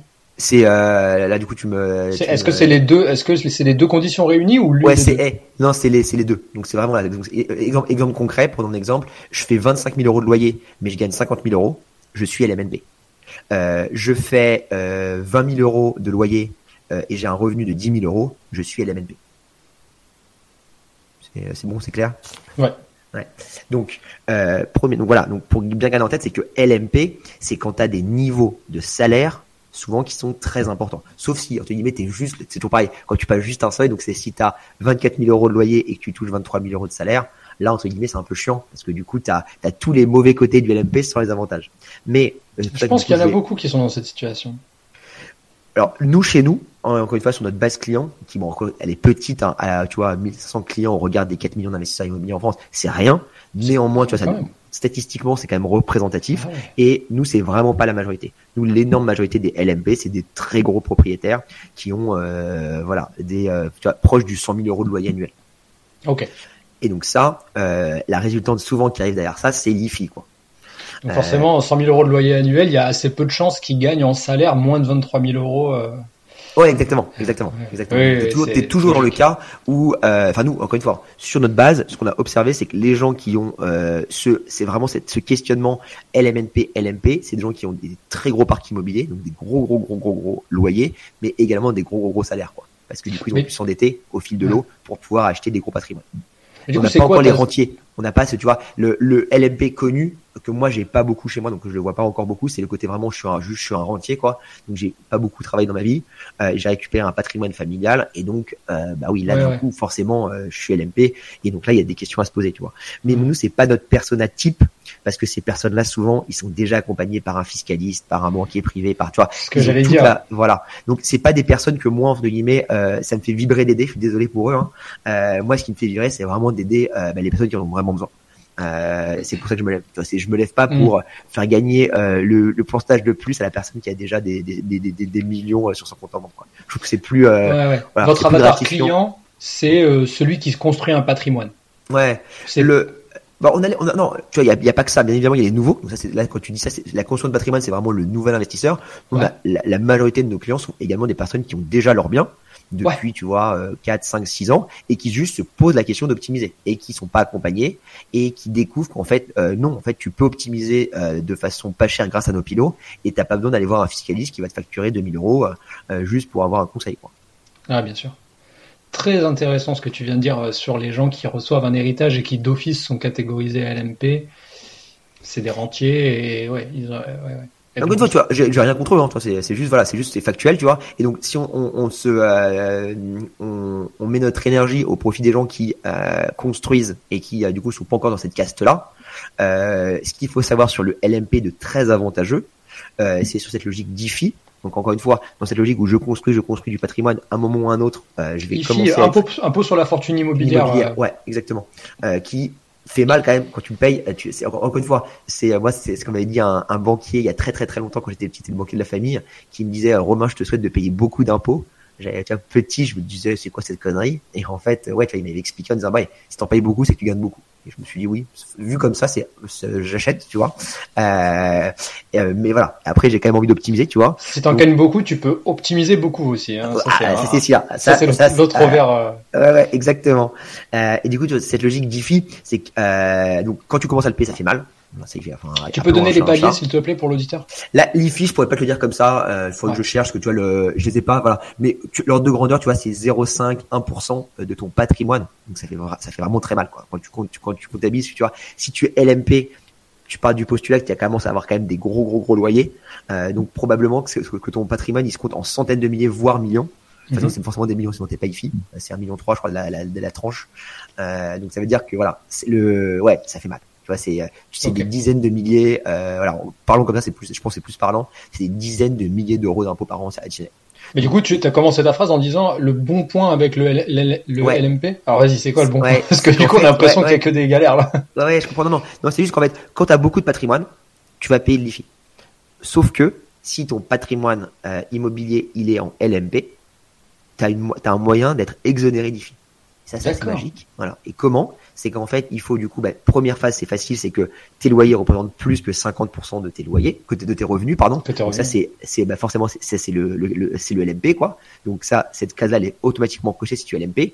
Et l'autre sujet, c'est que ton activité immobilière représente plus que 50% de ton temps. Et ça, pareil. Du coup, là, il y a des calculs à faire de dire, bah ouais, ça vaut peut-être quand même le coup que je baisse un peu, tu vois, sur mon activité de salarié, euh, pour que, en fait, euh, si un jour j'ai un contrôle, euh, je puisse vraiment justifier que oui, je ne paye pas bien, je ne paye pas l'IFI parce que en fait mon activité entre guillemets de gérer mon parc immobilier, ça me prend plus que 50% de mon temps. À mon avis, c'est très facile à, à prouver. Hein. Ouais, bien sûr, parce qu'on bah, qu'on disait, hein, c'est de la charge mentale, hein, donc euh, euh, oui, c'est facile à prouver. Mais il faut quand même, il faut quand même avoir ce, ce petit truc en tête de dire que tu as quand même ces deux conditions et pas uniquement la première qui est juste je suis LMP quoi. Donc euh, et ensuite pareil, tu vois sur la revente, on dit toujours euh, le LMNP c'est génial euh, pour la revente, ce qui est hyper vrai parce que du coup, pour bien rappeler à tes auditeurs, c'est que tes amortissements que tu réalises ne sont jamais imposés qui est juste une hérésie comptable, hein, mais tant mieux. On va pas, va pas s'en plaindre. Pourvu que ça dure. Ouais, exactement. bon, je pense qu'un jour ça sautera, hein, mais ça sera dans. ça a été un peu dans les tuyaux là. Ça, il y a eu un petit tremblement de terre euh, il, y a, il y a quelques mois là. Ouais, quand t'écoutais vraiment là, tu vois, bah, forcément nous c'était, on était quand même assez impactés, donc euh, tu vois pour pour nos clients, donc on a on a beaucoup écouté, donc on a même, tu vois, avant de lire les textes, on écoutait les, les discussions à l'assemblée, et en fait ce que t'entends, c'est pour ça que je te disais tout à l'heure, il y avait beaucoup de nuages sur la location courte durée, c'est qu'en fait le le sens du texte, c'est de de taper sur la location courte durée qui, elle, pour le coup, d'un point de vue sociétal, a un mauvais impact pour la société, mais ce qui n'est pas le cas de la longue durée. Donc après, tu t'es pas à l'abri, et c'est eu le cas à un moment où ils ont, ils ont, ils ont voté une loi sans vouloir le, le, faire. En fait, ils sont trompés. Donc tu peux avoir des mauvaises surprises comme ça. Néanmoins, le, quand tu, voilà, le sens, c'est de se dire en fait, location courte durée. Euh, enfin, il y a une pénurie de logements, premier point. Euh, du coup, euh, il y a des étudiants à la rue, il y a des gens à la rue. C'est un problème. Euh, le coupable tout trouvé, c'est Airbnb euh, et la location courte durée, parce qu'il y a plein de logements euh, qui sont utilisés à des fins touristiques, alors qu'elles devraient être utilisées à des fins de juste de logement longue durée. Et donc, ce régime-là, il est hyper favorable. Parce qu'il y a notamment aussi le 71% d'abattement et pas 50%, mais on va pas rentrer dans ce détail-là. Ce qui est juste à comprendre, c'est que voilà, on veut taper sur location courte durée pour, à mon sens, des bonnes raisons. Encore une fois, c'est très personnel. Mmh. et du coup, moi, le, je pense que l'avenir, ça va être ça, c'est qu'en fait, location courte durée, ça va être très pénalisé. Euh, mais la location meublée longue durée, je, je pense pas que ça soit tout de suite. Ça arrivera peut-être un jour. Et si ça arrive un jour, bah, ça changera. Et c'est, on, ça, on, pourra, on pourra faire n'importe. C'est ce qu'il y a eu en Angleterre. Tu vois. En Angleterre, euh, il y a eu euh, euh un peu une, une, coupe de l'État sur ces régimes euh, personnes physiques. Euh, bah, ça n'a pas été si grave que ça. Mais voilà, je, te laisserai voir si tu veux. Ah, ok, ouais, ouais. Alors, moi, de mon souvenir, de toute façon, ce qui existait pour les gros. Euh, alors, parce que je sais pas si tu es au courant, mais moi, mon, ma, première grosse expérience de gestion en, location saisonnière, c'était en Angleterre. Bon, moi, je vivais à Bristol et euh, je gérais type conciergerie, quoi, tu vois. Ouais, et non, je savais pas, trop cool. Mais, mais, avec un système de, de garantie de loyer. Donc, en fait, c'était la conciergerie qui prenait les loyers en charge. Ouais. Euh, c'est une sorte de sous-location, quoi. C'était à 1000% de la sous-location. Ouais. Donc, euh, et du coup, et donc par contre, tu vois, et le propriétaire, du coup, tu connaissais la fiscalité en Angleterre sur les personnes physiques ou pas? Donc sur les, sur les. Euh, ouais, tout à fait, mais en fait, la, en fait, la promesse, c'est que le loyer serait payé par une LLC et non pas par, euh, par moi. Donc en fait, c'était ma société. Donc ma société, en fait, moi, j'étais imposé euh, sur les sociétés, plus l'équivalent d'une taxe foncière non, mais le, ton propriétaire, euh, donc imaginons moi Romain propriétaire, je suis propriétaire d'un logement à, Bristol, je te loue mhm. à ta société. Mhm. euh, donc en effet, c'est hyper intéressant pour moi Romain parce que bah, j'ai une garantie entre guillemets loyer impayé incroyable. Je préfère te louer à ta société plutôt qu'à toi Mathieu en me disant juste bah ça m'inspire plus confiance. Par contre, sur les loyers que je percevais de ta société, euh, est-ce que tu sais comment euh, moi Romain j'ai été imposé d'un point de vue fiscal? Alors c'est un pourcentage et ce pourcentage c'est un, un petit peu comme notre TMI, donc c'est un mix de City Council Tax, donc euh, c'est une taxe qui est équivalente à tous les logements par rapport au nombre de mètres carrés, slash combien tu gagnes euh, par mois. en fait ça vient s'additionner à ta fiche de salaire et tu le payes à la source sur ta fiche de salaire. Ouais, ben ça, pareil, ça c'est le truc par défaut et tu as des optimisations comme chez nous, et donc notamment, euh, mais pareil, méconnu, mais tu peux notamment déduire euh, tes intérêts d'emprunt. Et pendant très longtemps, tu pouvais déduire 100% de tes intérêts d'emprunt, donc tu vois, c'était pas aussi intéressant que le LMNP, mais ça reste quand même très avantageux. Et là, ce qui s'est passé, c'est que euh, bah, ils ont décidé de changer. Ils sont passés à 20% euh, uniquement euh, d'abat de, enfin, sur 100% d'intérêt, tu pouvais en déduire que 20%. Donc d'un coup, bah, tu, ça, ça change quand même sacrément la donne. Donc qu'est-ce qui s'est passé? Bah, il y a plein de propriétaires qui ont commencé à créer des, des sociétés, quoi, et, et, profiter de l'amortissement, parce que du coup, ça c'est quelque chose qui est les normes entre guillemets comptables internationales. T'as l'amortissement quand t'es en société, donc en fait c'est quelque chose qui est connu. et donc c'est ce qui se passe, quoi. Donc moi je pense que si un jour ça arrive, encore une fois, je pense que c'est pas demain la veille parce que c'est pas pour l'instant le sens des textes. Bah, ce qui se passera, c'est que ça sera, on parlera plus du LMNP au réel quand tu me réinviteras sur ton podcast, on parlera des SCLIS ou on parlera des SRL de famille. Yes, très très clair. Du coup, vous lancez nos pilotes en Angleterre ou quoi? Euh, bah, en termes d'ambition, ouais, à un moment, euh, je pense qu'on ira en Europe. C'est juste voilà, il faut, euh, euh voilà. c'est quoi votre cap quoi. Vous avez un cap peut-être de, de, CA en France avant de vous lancer ou, un, un, portefeuille client en France avant de vous lancer à, l'étranger? Ouais, j'ai pas. Je, serais mentir de dire que j'ai un chiffre précis dans la tête. Tu ouais, vois. Ce qui est sûr, c'est que vraiment, ouais, je vais avoir une position euh, établie en France euh, où le business entre guillemets tourne tout seul. Ça arrive jamais, euh, on le sait, mais dans ce côté, tu vois, les, euh, voilà, on a créé une marque très forte en France qui fait que je peux sereinement partir à l'international pour, tu vois, mettre mon énergie sur un autre pays sachant que la France, elle tourne entre guillemets sans moi et sans potentiellement d'autres de mes associés. Quoi. Ok, très clair, très très clair. Super. En tout cas, c'est des belles ambitions, des belles perspectives, et je pense que c'est nécessaire. Déjà, juste en parlant des 25% qui sont au réel, le, travail euh, qui reste à faire derrière. Euh, ah, bah, c'est colossal. ouais. colossal. ouais.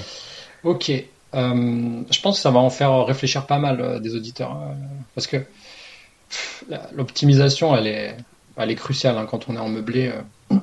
pour, tous ceux qui réfléchissent justement un petit peu comme toi et moi, qui ont un profil un peu ingénieur, qui se disent ok comment je vais gratter à gauche à droite pour être le plus euh, le plus flat possible et éviter d'être imposé. Euh, Mais après, tu vois, quand tu dis du meublé, pour moi c'est au sens large. Hein. c'est que euh, l'immobilier, c'est peut-être la classe d'actifs que tu peux le plus optimiser au monde. Donc en fait, il faut juste en profiter. Et le, le meublé, c'est juste que c'est très simple parce que le LMNP au réel, c'est un cadre finalement qui est quand même vraiment simplifié. Euh, par contre, la location nue, de base, en fait, t'as un truc tout trouvé qui s'appelle la SCLIS. C'est juste que c'est quand même un peu plus complexe que le LMNP, c'est un peu moins intéressant. Par contre, ça reste beaucoup plus intéressant que le réel, que l'abattement forfaitaire de 30%, quoi. Euh, et encore une fois, ah c'est juste que c'est méconnu, quoi. Euh... Oui, et puis tu peux, tu peux faire du, tu peux faire du, du nu dans la SCI et c'est toujours aussi avantageux. Ouais, ouais exactement.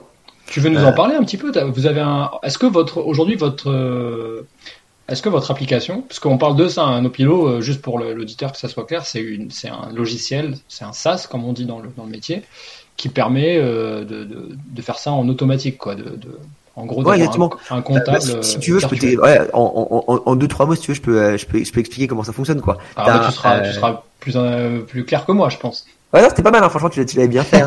euh, donc, euh, bah, as, première chose, tu as un module euh, d'optimisation fiscale. Donc, en gros, qui va, euh, on va collecter bah, des informations sur toi pour euh, identifier bah, quel est le meilleur régime possible. Donc, est-ce que justement, bah, par rapport à la situation, est-ce que bah, c'est le LMNP réel? Est-ce que euh, c'est le LMP au, LMNP au microbique Ça arrive, hein, c'est rare, mais mhm. ça arrive. Euh, est-ce que c'est de la SCLIS Est-ce que c'est de la SL de famille? Et une fois que ça c'est fait, là du coup tu rentres dans le, tu deviens client de PO et tu rentres dans le produit. Et là, on fait toutes tes démarches pour toi administratives mhm. et euh, on te met à disposition notre logiciel qui va te permettre de euh, faciliter toute la saisie comptable mhm. et euh, l'automatisation de l'envoi des liasses fiscales aux, aux impôts. et donc en effet, du coup, on gère bah, LMNP et on gère également bah, SCLIS et SRL de famille. Et dans le parcours euh, de l'utilisateur, est-ce que si à un moment donné il y a une case où il se dit ok là j'ai pas très bien pas très bien compris, est-ce qu'il y a un, un système d'accompagnement, est-ce qu'il y a un humain derrière qui est capable de reprendre la main à tout moment dans le parcours? Euh, ouais, complètement. Alors, juste pour bien faire, nous, nous on n'est pas expert comptable, donc on ne peut pas saisir pour le compte de notre client. Donc, nous, on a créé le logiciel avec des experts comptables, juste pour euh, bien quand même prendre les, les, les, petites pincettes qui sont importantes, je pense. Euh, c'est moi j'aime bien la, transparence et l'honnêteté, donc je pense que c'est c'est important de, de, bien dire ça. quoi. Bien, euh, et par contre, en effet, moi ma ma conviction, euh, justement, bah, sur ce côté, tu vois, d'évangélisation, pourquoi aujourd'hui c'est si peu connu, c'est parce qu'aussi bah il y a pas assez d'accompagnement. Bah c'est la même chose du coup sur le produit. C'est qu'en fait, tu as l'accompagnement au début sur euh, t'aider à identifier le meilleur régime fiscal et ensuite derrière, tu veux qu'il n'y ait pas de charge mentale. Mmh. Forcément, si tu es bloqué, bah, tu appelles ton conseiller et là, on va bah, répondre à toutes tes questions et surtout, on va essayer d'améliorer le produit parce que si tu as eu le problème, probablement que 100 personnes derrière l'auront aussi. Ouais, très intéressant. Très très clair. Ok, super. Euh, tu as, dit euh, des, euh, des, termes, je pense que qu'on a le gros sujet pour moi aujourd'hui, c'était de discuter de, du, du, LMNP euh, et aussi du switch vers le LMP et rassurer un petit peu les gens là-dessus. Ça va vous arriver si vous êtes dans la même optique que, que Romain et moi, c'est-à-dire de, de, de, grossir votre patrimoine et, et un jour de, bah, moi, je me suis un peu arrêté maintenant, euh, Mathieu, pour être honnête. Maintenant, je me, je me focus sur nos pilotes, donc euh, c'est vrai. J'ai plus trop le temps, ouais. Et euh, mais euh, mais, mais c'est pour la bonne cause là. C'est pour le, c'est pour c'est l'entrepreneuriat. À mes yeux, tu sais que souvent je dis que l'immobilier à l'échelle que enfin, moi j'imagine que ça peut être intéressant, c'est de l'entrepreneuriat. Hein. C'est pour ça que quand les gens disent que le, être rentier, c'est enfin, mais d'où t'es enfin c'est du travail au quotidien. La, vérité, c'est que si les gens ils voyaient mon téléphone, ça sonne dans tous les sens, tout le temps, tous les jours et même les week-ends. Ah mais c'est sûr. Bah, c'est pour ça que je dis la charge mentale. Mais euh, sur la France, a un problème avec la avec la réussite des autres. Toi, c'est pas c'est pas nouveau, ça changera pas. C'est pas c'est pas de changer. Mmh, mmh, mmh. Donc euh, ouais, ouais, ça je suis pas je suis, je suis pas étonné. Mais en effet, moi je, je partage complètement ta point de vue. Pour moi, à partir du moment où tu as acheté un investissement locatif, tu es entrepreneur dans l'immobilier quoi. Ouais, Y a pas de honte à le dire. Il faut assumer quoi. Faut pas, voilà, faut pas, faut pas rechigner le, les sollicitations. Ça fait partie du, du, jeu quoi. Et quand tu regardes, tu vois le, le truc, t'as un mouvement un peu dans l'entrepreneuriat qui est le solo entrepreneur. Euh, ben pour moi, c'est la même chose sur l'immobilier, quoi. Tu vois, t'as, t'as, entre guillemets, t'as le, le, la personne qui en effet, entre guillemets, est rentier avec euh, tout la, la, la, la, nomenclature un peu négative qu'on peut euh, y, y, y, accorder. Mais en mm. fait, tu peux, être, tu peux être solo entrepreneur immobilier, donc c'est ton premier investissement locatif, et tu vois, c'est très bien. Très bien, et, et, ce qui est important, c'est de passer le pas en fait. C'est, c'est de faire ton premier. Tu Exactement. découvres, tu veux, voilà, t'apprends, tu fais tes erreurs et tu t'améliores. C'est ça. Et puis bon, bah, si tu généralement si tu fais les choses bien, tu, tu, tu tombes vite dans, dans une addiction. Quoi. En tout cas, je parle pour moi. Ouais, donc je te disais, tu as, utilisé les termes SCILIS euh, versus SARL de famille. Ouais. Alors je sais pas si tu as vraiment dit versus, mais est-ce que c'est est-ce que justement il y, a un, y a un sujet sur est-ce que les deux sont un peu en concurrence ou est-ce que le sujet c'est euh, il y a une étape SCI euh, moi pour, pour, pour être tout à fait transparent mais je pense que les, les auditeurs le savent j'en parlais suffisamment régulièrement. moi, clairement, le LMNP c'est fini. je peux plus, je peux plus pousser là-dessus. Mais par contre, les investissements maintenant, ça se fait toujours en SCI à l'IS. Ah, c'est intéressant. Tu vas peut-être apprendre des choses, j'espère. Ok, donc du coup, vas-y, dis-moi, c'est quoi le. le... Euh, la, première question, c'est comme ce que je, du coup, l'aparté que j'ai fait avant de présenter sur les régimes personnes physiques, c'est euh, le type de contrat. C'est est-ce que tu fais du meublé ou tu fais de la location nue? Non, on reste, on, on, fait du meublé. En fait, on s'en tient à la liste de, de, de, du gouvernement. On fait du meublé. Après, évidemment, vu qu'on fait pas alors ça, il y, a il y a tellement de tiroirs et de sous-tiroirs, mais en gaugros, on fait plus de petites surfaces avec mon associé. C'est un deal. Et du coup, quoi? Et, donc, et ton associé, c'est un, ouais, c'est un, c'est de la famille ou c'est, euh, voilà, c'est non, aucun lien de parenté? Ok, pas de parenté. T'as, pas fait, de, t'as, pas fait de bêtises. Donc, donc maintenant, je vais expliquer là, et après t'as posé des petites questions. euh, en gros, euh, donc, première chose, toujours la même chose. Je suis en train de vivre l'expérience d'un client euh, no ouais, voilà, exactement. Ouais, c'est exactement ça. Euh, du coup, bah, première question à poser, c'est est-ce que je fais du nu ou du meublé? Euh, Si je fais euh, du nu, le plus intéressant, ça va être là. Alors, c'est pareil. Tu prends plein, plein, plein de, de là. En tout cas, pour optimiser ta fidélité à court terme, c'est la SCLIS. Pourquoi C'est que tu vas pouvoir profiter de l'amortissement. Donc ça veut dire que si aujourd'hui je ne faisais rien, bah, je serais imposé dans l'exemple du début, j'ai 10 000 euros de loyer, j'ai un abattement de 30%, c'est-à-dire que je, je, déclare 7 000 euros de loyer, je vais être imposé à 47,2%, c'est-à-dire que je vais payer 3 500 euros d'impôt. 3 500 sur 10 000. Ok? Hmm. Si je fais de la SCLIS, très très très très probablement, je vais payer zéro. Pourquoi? Parce que je vais pouvoir amortir la valeur de mon bien, comme ce qu'on a expliqué tout à l'heure. Hmm. Donc ça, par contre, je dis bien que c'est à court terme, parce que par contre, le, la problématique qu'on a dans la SCLIS qu'on n'a pas en LMNP au réel, c'est que le jour où je vais revendre, là, l'amortissement que j'aurais réalisé, il sera comptabilisé dans le calcul de ma plus-value. Eh oui, donc, donc, voilà, donc ça forcément, c'est quand même un gros impact. Hmm. Néanmoins, voilà, c'est là, pareil dans une logique financière là, euh, c'est un euro aujourd'hui, c'est beaucoup plus intéressant qu'un euro demain, parce que tu peux le faire travailler. Euh, tu vas pouvoir l'utiliser pour acheter d'autres choses, et ainsi de suite. Euh, donc ça, c'est plus aparté. Donc là, location nue, en gros pour euh, voilà faire des énormes raccourcis, SCLIS. Hmm. Quand tu fais du meublé, là pour le coup, euh, SCLIR c'est interdit déjà le truc à savoir. Euh, max 10%. Donc, euh, donc max 10% des loyers, c'est-à-dire, pour faire simple, hein, si tu as 10 logements, tu peux avoir 9 logements en nu, un logement en meublé. Euh, si tu qu'un seul logement, bon courage pour pouvoir avoir que 10%. Quoi. Euh, Voilà, hmm. c'est le petit aparté. Donc là, mécaniquement, tu es obligé de passer SCLIS ou on va parler de la SL famille. SCLIS, c'est la même chose. Du coup, c'est très avantageux à court terme. Par contre, à moyen long terme, tu te fais massacrer. Et pourquoi je te parle de SRL de famille? Voilà, pour le coup, c'est le truc méconnu de chez méconnu. Là, quand on dit que tu as 25% sur un million de personnes qui font le, le LMN pour elle, SRL ouais, là, le ratio, il est pire. Je, peux même plus dormir, quoi. Euh, et, et, ça, par contre, il y a quand même un critère important à avoir en tête, c'est il faut être membre de la même famille. Donc, euh, donc voilà, donc ça, ça, limite grandement le champ des possibles. Mais si tu as un lien de parenté direct ou collatéral, donc euh, si tu te maries, euh, euh, là, du coup, c'est bon. C'est-à-dire que du coup, tu rentres dans cette case, c'est la même famille, donc je peux avoir une SAL de famille. Là où c'est magique, c'est que du coup, tu fais le LMNP au réel. Ça veut dire oui, voilà, parce que les revenus sont euh, catégorisés comme de la fiscalité euh, du particulier. Quoi. Ouais, exactement. Donc en fait là, tu reprofites euh, de cette niche fiscale de l'amortissement non taxé à la sortie. tu profites du montage en société quand on dit non taxé à la sortie, juste pour être clair, on parle de la taxe sur la plus-value immobilière. Ouais, hein. juste ouais, parce que je, je... Ouais, t'as raison. T'as trop raison. je, je, fais de, je, fais des raccourcis. Euh, elle, vraiment pas. Et du coup, là où c'est hyper intéressant, c'est que voilà, toi dans ton cas, euh, t'as investi beaucoup, beaucoup, beaucoup en personne physique. Ce que encore une fois, je recommande beaucoup au début. Pour moi, il faut faire la personne physique, c'est le plus intéressant quand même de tous. C'est juste qu'à un moment, le banquier dit non. Et donc là, quand il dit non, bah, commence à réfléchir? Bah, si je veux continuer, bah, comment je fais? Donc là, bah, je commence à faire des montages en société. Et donc là, le mieux, c'est de le faire avec des membres de sa famille, d'un point de vue purement fiscal, encore une fois. si tu t'entends pas avec ta famille, il y a plein de, plein de sujets. On, on, on, parlera pas de ça. Mais en tout cas, d'un point de vue fiscal, c'est plus intéressant parce que du coup, tu vas pouvoir profiter de ce régime de faveur qui est la SRL de famille. Donc, tu vas pouvoir amortir ton logement, donc pas payer d'impôts pendant 15 à 17 ans. Et à la sortie, tous les amortissements que tu auras réalisés, ils ne seront pas imposés. Donc, euh, bingo. Quoi. Très clair. Bah, dis donc, je pense que l'auditeur, il en a pour son, pour son temps, là. Hein, j'espère, j'espère. Pas mal. Pas mal, pas mal. Et donc, du coup, vous avez euh, des, euh, des, des, gens qui vous sollicitent sur euh, les sujets de SRL de famille déjà hein, sur... Ouais, complètement. Ouais, on en a. C'est, bah, c'est pas la majorité, mais ce qui reflète finalement l'investissement locatif en France, tu vois. L'énorme majorité de notre parc, il est en meublé. Euh, LMNP au réel. Et on a quelques clients qui sont en SCLIS. Euh, qui étaient des personnes location nue qui se disent bah, je veux optimiser, mais c'est évidemment euh, très, très, très très très peu de gens. Mhm. Et ensuite euh, SRL de famille où là en fait ils venaient même pas pour ça à la base. Hein.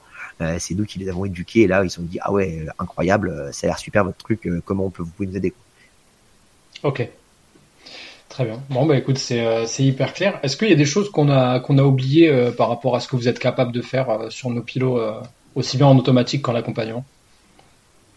Moi, je pense qu'on a parlé du gros. Hein. Là, ce qu'on est en train de lancer, qui a euh, les clients adorent, c'est l'optimisation de leur assurance emprunteur. Euh, Ah, ça allait, être, ça allait être ma prochaine question, mais ok. Euh, Ouais. Vas-y, je veux bien que tu nous, que tu nous développes en fait sur la, justement sur, parce que les gens ne le savent pas, mais en fait, il y a, il y a une loi qui permet de pas forcément prendre l'assurance emprunteur euh, du crédit. Ouais, Donc je voulais que tu nous développes un petit peu ce sujet-là. Ouais, bien sûr. Bah, en fait, sur, donc en effet, cette loi, elle, elle- elle- elle est passée. Ce que moi j'observe, tu vois, encore une fois, de ma fenêtre, c'est que les gens ils sont quand même au courant de cette loi en général, donc ils savent qu'ils peuvent le faire, mais très peu de gens le font parce que euh, c'est de l'administratif, c'est long, c'est chiant, j'ai pas le temps. Euh, donc moi, ma, mon, mon rôle avec nos pilotes, c'est de rendre ça extrêmement simple. Et euh, qu'est-ce qui fait qu'à la fin, en fait, euh, ben, je vais euh, réussir- réussir ma promesse de faire économiser des milliers d'euros à mes clients le plus euh, rapidement et simplement possible C'est parce que d'un point de vue produit, on a réussi à créer cette expérience vraiment magique où euh, t'as rien demandé, mais comme j'ai plein d'infos sur toi, euh, je suis en capacité de les faire des devis euh, avec euh, conditions équivalentes. Si je trouve un meilleur deal, je te le pousse. Et si euh, tu me dis bah oui ça m'intéresse, je veux switcher mon assurance emprunteur avec vous Romain, euh, bah, derrière l'énorme majorité des données nécessaires pour faire ce switch d'assurance, nous on les a déjà en base parce que tu nous as donné dans le cadre de ta comptabilité, Eh ta oui, je les envoie et donc derrière toi ça te prend deux minutes. Euh, et c'est ça qui est magique. Donc en fait, c'est pour les gens qui ont déjà sollicité un financement, qui ont déjà acquis le bien, qui ont déjà l'assurance emprunteur, par exemple via, leur, via la banque euh, du, du, du- du crédit. Ils travaillent avec vous, ils rentrent les données, ça lui fait sa fiscalité, et vous, il y a une petite brique qui vient dire Oula, mais attention, là, il y a moyen d'optimiser. Nous, on a des deals qui pourraient s'apparenter à une, une économie euh, pour, euh, pour, pour ce client X. Ouais. Du coup, là, ça lui propose. C'est automatique tout ça. Ouais, exactement. Alors pour l'instant pas encore. Là c'est des phases de test. Tu vois là on a déjà euh, quelques clients qui ont euh, switché leur assurance avec nous. Pour l'instant c'est pas encore D'accord, ouais, donc productisé. Donc là, donc là c'est euh, en gros c'est tu vois c'est roadmap tech 2024. Euh, Ok, là on va le faire dans les dans les mois dans les mois dans les mois suivants parce que c'est la vision et la valeur client elle est juste dingue quoi. Mais en bêta, en bêta, un client qui rentre aujourd'hui chez nos pilotes, il peut dans les semaines à venir, une fois Ouais, qu'il a exactement. rentré ses, ses, ses données, il peut switcher son assurance. De... Moi, c'est un vrai truc que je. Alors évidemment, bon, pour ceux qui ont eu des, des conditions de financement à un moment donné où les prêts étaient ultra intéressants en termes de taux. Euh, bah, c'est pas intéressant de renégocier le, le, le prêt forcément maintenant, mais par contre, Ouais. ça n'a rien à voir avec l'assurance de prêt. complètement. Faire Ouais, très bon attention. Voilà. Ouais. Tu, Et tu, ça, tu nous expliquer ça euh, ouais, bah, du coup, c'est un super bon point que tu as relevé. C'est qu'en fait, dans l'environnement de Toba qu'on a eu sur, euh, bon, ces dix dernières années, mais même, euh, bah, un peu plus à dire, ces cinq dernières, où vraiment, euh, bah, les banques, elles, elles gagnaient rien, quoi. Les, les, euh, les assurances, là, pour le coup, avaient des taux qui étaient extrêmement élevés. Donc, c'est extrêmement simple aujourd'hui d'aller chercher des énormes économies sur la partie assurantielle. Euh, et en effet, par contre, là, euh, des personnes qui ont euh, eu un taux à 1%, c'est pas demain la veille que je vais pouvoir leur faire économiser de l'argent sur leur taux Ouais, d'intérêt. ouais, ouais. Mais par contre, sur le, sur le sujet des, des assurances de prêt, alors moi je sais que là, 2000 fin 2024, je vais arriver à certaines échéances, tu vois, les fameuses trois premières années de, de, de, de certains biens euh, financés. Et je sais que ça va être le moment de, renégocier les, euh, le, le, les assurances de prêt, tu vois. Ouais. Et puis il y a aussi, il y a, il y a aussi la possibilité, je sais pas si c'est le cas avec vous, mais des fois de, ré- de, de, de dire, ben voilà, j'ai une assurance de prêt dans la même banque, mais pour différentes lignes de, de, financement. Ouais. Que- Du coup, peut-être que le fait d'en, je sais pas, par exemple, je dis, bah, j'ai, j'ai, besoin de trois assurances euh, différentes. Peut-être qu'il y a une sorte de, un prix de groupe, quoi, un prix Carrefour. Ouais. Euh, ça, nous, l'observe pas. Euh, Non, je l'observe pas, ça, pour le coup. Comment ça fonctionne? Vous êtes une, en qualité de courtier ou vous Ouais. avez un partenaire Là- là- unique? Ouais, là, typiquement, là, les tests qu'on a fait, on l'a fait avec un partenaire.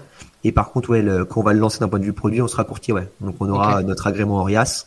D'accord. Euh, enfin, là, je fais un peu chinois aux gens, mais en gros, c'est une activité réglementée. Donc, euh, non, il y a, euh, donc, euh, il faut aller chercher des agréments qui justifient qu'en fait, tu fais ton travail de façon professionnelle. Hmm. Euh, et donc, derrière, euh, on construira la, la, la, la brique produit, les partenariats avec bah, les assureurs, euh, les meilleurs assureurs français, quoi, Hmm. pour ensuite être en capacité bah, d'offrir bah, des, des deals plus compétitifs avec les mêmes garanties Ça, c'est quand même important à avoir en tête, c'est que quand tu changes d'assurance, euh, la banque initiale, elle a juste titre, hein, elle te demande d'avoir les mêmes garanties que euh, l'assurance que tu avais souscrite au moment où tu étais chez elle. Ok, super. Très clair. Magnifique. Bon, écoute, on arrive un petit peu sur la dernière partie de, cet épisode. L'idée, c'était de, jouer au jeu des 10 mini-questions. Donc, euh, je, m'adresse à Romain, l'investisseur immobilier. Euh, l'idée, c'est bon, je sais que tu peux pas vraiment enlever ta casquette de de, de, de CEO de, de, nos pilotes, mais bon, euh, peut-être que tu vas pouvoir aussi nous, nous donner ton point de vue. C'est très binaire. Donc, réponse A, réponse B, tu as le droit à un joker. Ça marche. Je te laisse. voilà. T'es chaud? Ouais, quand tu veux. Allez, c'est parti. Épargner ou investir? Investir. Patrimonial ou rentable? Rentable. Bourse ou IMO IMO. Crypto ou IMO? IMO. Là, il n'y a même pas de débat. Ah ouais? Tu mets pas ton doigt là-dedans là, J'ai mis 0 centime dans les cryptos et je suis pas prêt de le faire. Très clair. Très clair. Euh, rénover soi-même ou faire rénover? Euh, je, je, je, faire rénover, mais je pense que ça dépend de. Il y, a, une époque, je, le faisais moi-même, c'est juste que maintenant je fais rénover. Et ça dépend un peu de. de... Si tu pourrais poser la question il y a quelques années, j'aurais peut-être j'aurais peut-être changé. C'est vrai. Après, il y a, y a le, le, vrai sujet euh, comptable, euh, c'est de dire, ouais, mais si tu le fais toi-même, en fait, tu as mort. Enfin, tu, tu fais. Ouais, bien sûr. Ouais. bien sûr. Ok. Tu dis faire rénover du coup. Oui, c'est ce que je dis. Hein. Maintenant, je, je, je, je, fais rénover. Il n'y a, pas de, il a pas de débat. Ouais. Se lancer en direct ou se former avant? Ah, Se former avant. Ouais. Mm. Ah, mais complètement, par contre, il faut savoir se lancer. Tu vois, c'est toujours pareil. C'est, euh, il faut pas que. Donc, se former, je pense que c'est hyper important comme dans tout. Hein. Je pense que euh, y aller sans préparation, c'est du suicide. Moi, tout ce que je fais, je me prépare beaucoup. Par contre, euh, ce que j'ai vu pas, j'ai pas mal de copains, c'est qu'il y a trop de préparer. À un moment, tu vois tout aussi les risques, et donc du coup, tu le fais jamais. Ouais, une petite procrastination. Euh, ouais, exactement. Donc il faut juste savoir aussi à un moment avancer, quoi. Hmm. Monopropriété ou copropriété? Mono. Ah yes. Acheter en direct ou avec un agent Idéalement euh, en direct. Ah, T'as eu des mauvaises euh, expériences Non, non, c'est pas ça. C'est que c'est juste une logique de commission, quoi. C'est que euh, là, pour le coup, c'est plus acheter au bon prix, quoi. C'est potentiellement, en fait, acheter en direct, c'est un pouvoir de négociation de euh, déjà 4-5% sur ton prix d'achat. Donc, non, non, moi, j'ai j'ai j'ai souvent acheté, d'ailleurs, j'ai quasiment toujours acheté avec agent, et bah, de temps en temps hyper utile, et de temps en temps, franchement, ça, là, c'était sur une, une de mes RP. pour maintenant, c'est plus celle-là, mais ça a été juste, j'ai payé euh, ouais, 20 000 euros juste pour ouvrir une porte une fois, quoi.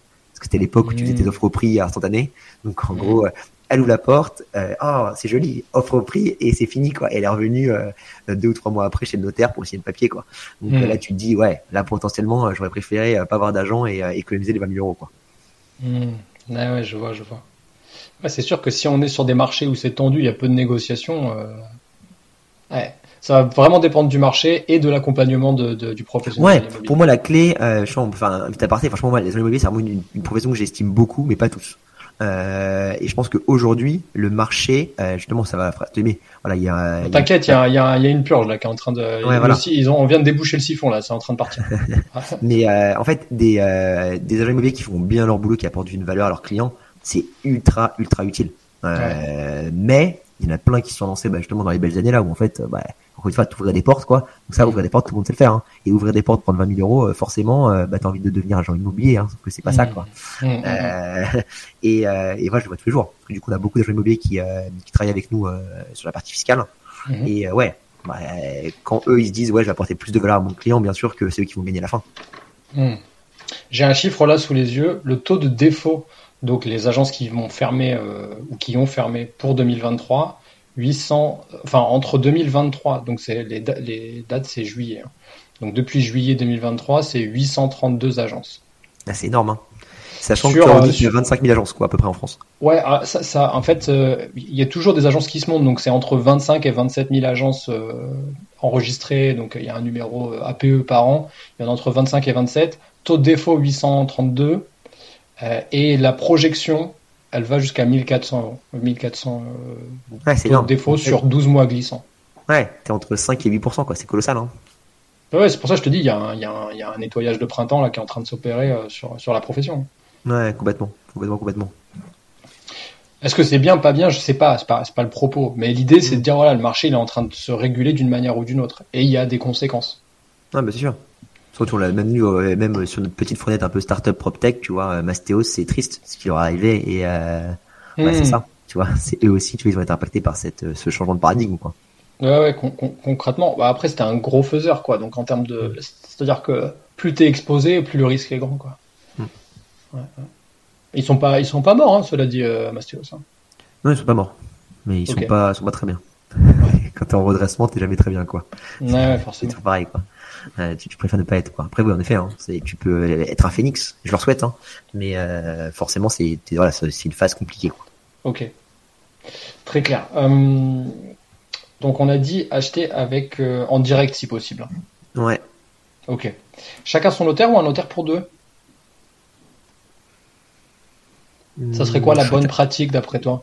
Ouais, je pense chacun son notaire. Comme ça, c'était c'est plus long. C'est plus chiant parce que du coup il y a plus de, tu vois, chacun va mettre ses trucs. Par contre, c'est plus, c'est plus juste. Tu vois, t'as pas cette, donc euh... à la fois ça change rien pour toi euh, en termes de prix, parce se partagent les honoraires. Donc euh, si ça évite des frictions, ça peut être pas mal aussi. Parce que moi, ça m'est arrivé où avec un seul notaire, quand c'est le tien, c'est que euh, l'acquéreur ou le, ou, euh, ou, le, ou le vendeur quoi te dit ah mais ça c'est pas normal non non non mais si c'est normal mm. c'est c'est un notaire il est quand même il est impartial néanmoins tu peux avoir ce cet a priori qui ne le soit mm. pas parce qu'il vient de toi et que tu le connais quoi donc non euh, ouais en chacun un petit phénomène de paranoïa quand c'est pas ton notaire à la base mm. et je l'ai été hein. moi j'ai toujours j'ai toujours eu mon notaire avec moi ah ouais, ouais. j'ai ce côté parano c'est bien gros mais en gros tu fais confiance quoi ouais. Et donc, euh, t'as pas besoin forcément de tout relire et c'est quand même un gain de temps, de charge mentale. Donc, euh, je, voilà, je prends mon terme. Ok, bah, j'ai bien aimé de toute façon ta phrase plus chiant mais plus juste. quoi. Mmh. On va garder ça. Euh, jamais d'apport ou toujours de l'apport? Euh... bah, là, là, je prends mon je vais la modifier. Ouais, je vais la modifier un petit peu parce que ah. c'est devenu difficile de faire sans apport. Mmh. Le minimum d'apport ou le plus d'apport possible? Ouais, bah, d'un point de vue fiscal, là je prends vraiment ce play fiscal, pour moi le moins d'apport possible. Ouais. Euh, et par contre là du coup j'explique un peu, c'est quand même intéressant parce que tu as quand même deux trucs là importants à avoir en réflexion. Bah, Moins tu mets d'apport, c'est-à-dire plus tu as de crédit, plus tu as de charges, moins tu payes d'impôts. Ça c'est le côté très optimisation fiscale. Par contre si tu prends le penchant charge mentale, là pour le coup, moins tu as d'apport, plus tu as un effort d'épargne potentiellement important. Et donc là, c'est à savoir en fait toi ton niveau de risque que tu es prêt à tolérer pour savoir euh, est-ce que tu dors bien. Moi, pareil, il y a un truc que je, je vraiment que, qui est hyper important pour moi, c'est à quel point en fait j'arrive à dormir euh, par rapport à mon niveau de risque. Quand tu dis effort d'épargne, tu parles de, de, tu parles mensuellement ou tu veux dire l'effort à l'instant T où tu dois non, lâcher euh, euh... non, non, l'effort mensuel, ouais. C'est qu'en fait, si t'as forcément, si tu mets moins d'apport, euh, entre guillemets, ton ton cash flow, il va être plus faible parce que du coup, euh, ah non, mais attends, là, on est sur un podcast où les gens ils font du cash flow, là, ils font pas d'efforts d'épargne. Là, j'espère que nos auditeurs ils commencent pas à lâcher des billets tous les mois pour euh, pour leur pour leur projet immobilier. Évidemment, je charrie, hein, je. je ouais, bien sûr. Non, mais même dans cette logique-là, c'est que moins, ce qui est sûr, c'est que moins tu mets d'apport, plus ton montage il est stretch. Donc euh, plus euh, il y a un potentiel entre guillemets d'être proche de zéro. Si on va dire, si imaginons tous tes auditeurs, ce que je leur souhaite, ils sont en cash flow positif, euh, t'es proche de zéro même avec les travaux et tout. Donc mm. euh, pour moi c'est ça, c'est du coup c'est la charge mentale, c'est de savoir à quel point en fait tu euh, tu dors bien avec ça ou pas quoi. Et, euh, et moi j'aime bien avoir voilà je, je te l'air bien risque. Ok. Dernière dernière petite question, banque en direct ou courtier? Ah banque en direct. Banque en direct ouais. Ouais. Pourquoi? Et ça, ça dépend de chacun. C'est toujours pareil. Moi, c'est que j'avais ce, ce hack d'être directeur financier, donc j'avais des bonnes relations. Donc en fait, là, pour pareil, un peu donner un peu plus que juste binaire, quoi. C'est euh, si vous avez des bonnes relations avec des banquiers, vous battrez toujours les conditions du courtier. Donc ça sert à rien. En plus derrière vous allez payer des, commissions au courtier, donc entre guillemets vous allez perdre à tous les coups quoi. Par contre si euh, bah, votre banquier, le seul banquier que vous connaissez, vous a dit non, euh, bah, là pour le coup ça peut être intéressant d'avoir un courtier que lui justement ça va être son travail d'aller chercher euh, il a son propre réseau un peu de euh, de confiance donc il va pouvoir trouver déjà un potentiellement vous financer euh, le projet que votre banquier actuel ne vous finance pas. Donc rien que ça ça a beaucoup beaucoup de valeur. Et vous êtes prêt à payer très très cher pour ça. Euh, et potentiellement en plus il va réussir à vous trouver des bonnes conditions.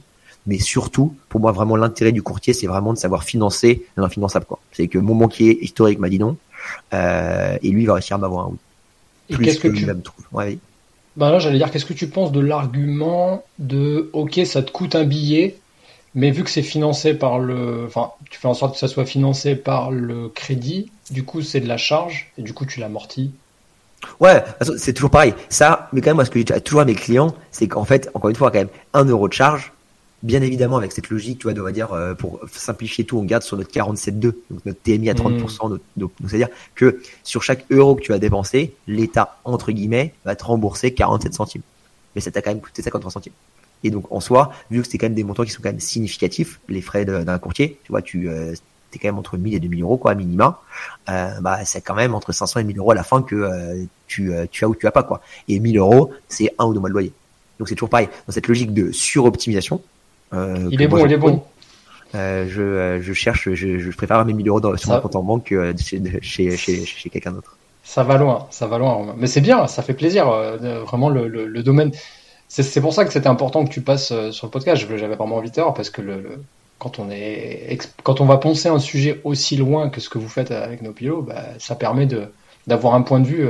tu vois, on survole pas quoi. On, on sent bien qu'on va bien en profondeur dans la cicatrice quoi, là où ça fait mal. Après, il faut, après, il faut mettre le pansement à la pommade, quoi. Ouais, ouais, bah ouais. Des fois, il faut faire quelques points, quoi. Faut s'assurer. Euh, Qu'est-ce qu'on pourrait dire en termes de conclusion là sur euh, sur la partie fiscalité en France là? Euh, bah, soyez curieux. Je pense que c'est le et n'ayez pas peur. Je pense voilà, c'est la... la, fiscalité. Je pense que c'est vraiment quelque chose qui fait peur aux gens. Euh... Et en fait, finalement, c'est comme plein d'autres trucs, quoi. C'est juste un truc, euh, bah, c'est à, à se renseigner et après, c'est de trouver les bons, les bons partenaires pour euh, gérer les choses qu'on veut pas gérer. Quoi. Pour moi, c'est vraiment ça. Ok, très clair.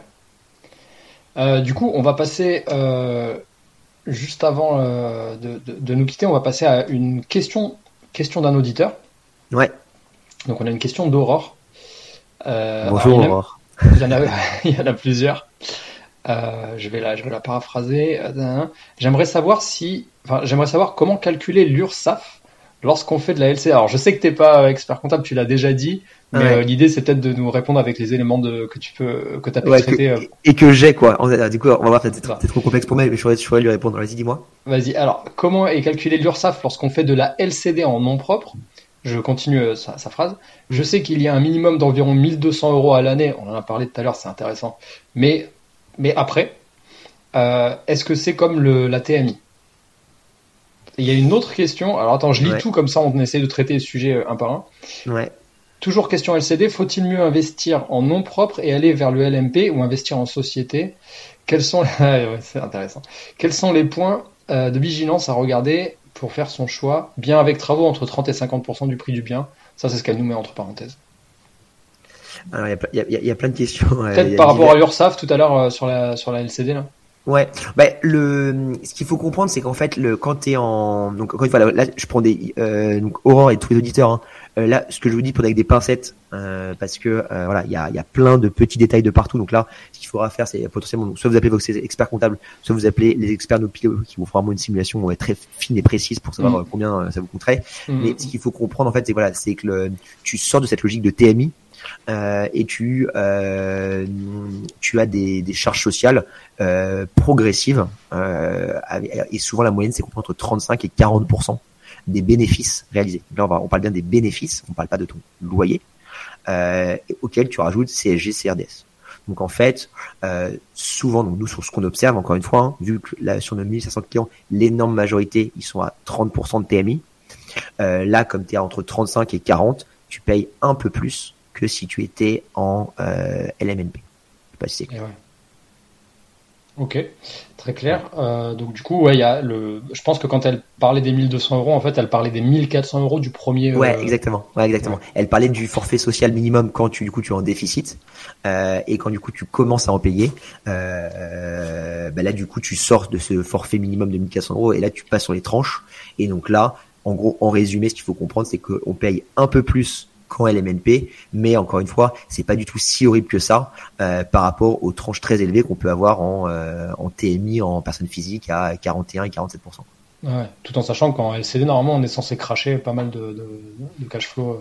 Euh, ouais, exactement. Pour moi, c'est vraiment encore une fois, hein, moi, ce à tous mes clients et du coup, je vais leur dire à voir, hein, c'est vraiment que la, fiscalité, en fait, c'est une résultante du reste, quoi. Et ce qu'il faut juste, c'est l'optimiser Par contre, à la fin, euh, un euro de plus, c'est quand même, sera quand même toujours mieux que entre guillemets un euro de moins optimisé fiscalement. Quoi. Très clair. Alors du coup, la deuxième partie de sa question, c'est toujours question LCD. Vaut-il mieux investir en nom propre et aller vers le LMP ou investir en société? Quels sont les points de vigilance à regarder pour faire son choix? Euh, C'est une super question. Moi, ce que je ferais dans un, monde parfait, hein, euh, je commencerai en nom propre. Euh, si et seulement si j'ai du LMNP pendant longtemps, hmm. pour optimiser ça. Ensuite, je passe LMP. et là, ça va dépendre de mes loyers, parce qu'il y a des exonérations de plus-value en fonction des montants de loyer. donc, si je suis un LMP avec un des loyers inférieurs à 90 000 euros, là du coup j'ai des exonérations totales. Donc là je, je passe LMP et à ce moment-là, si j'ai un jour le risque de commencer à, être, avoir des loyers trop importants et donc dépasser ces seuils-là, là du coup je passe avant en société. Donc je repaye les frais de notaire, mais j'ai vraiment bien optimisé mon montage. Je me suis ressorti du cash parce que du coup j'ai réendetté ma, ma société. Ah, tu veux dire en faisant une OBO quoi Ouais, exactement. exactement. donc, pardon.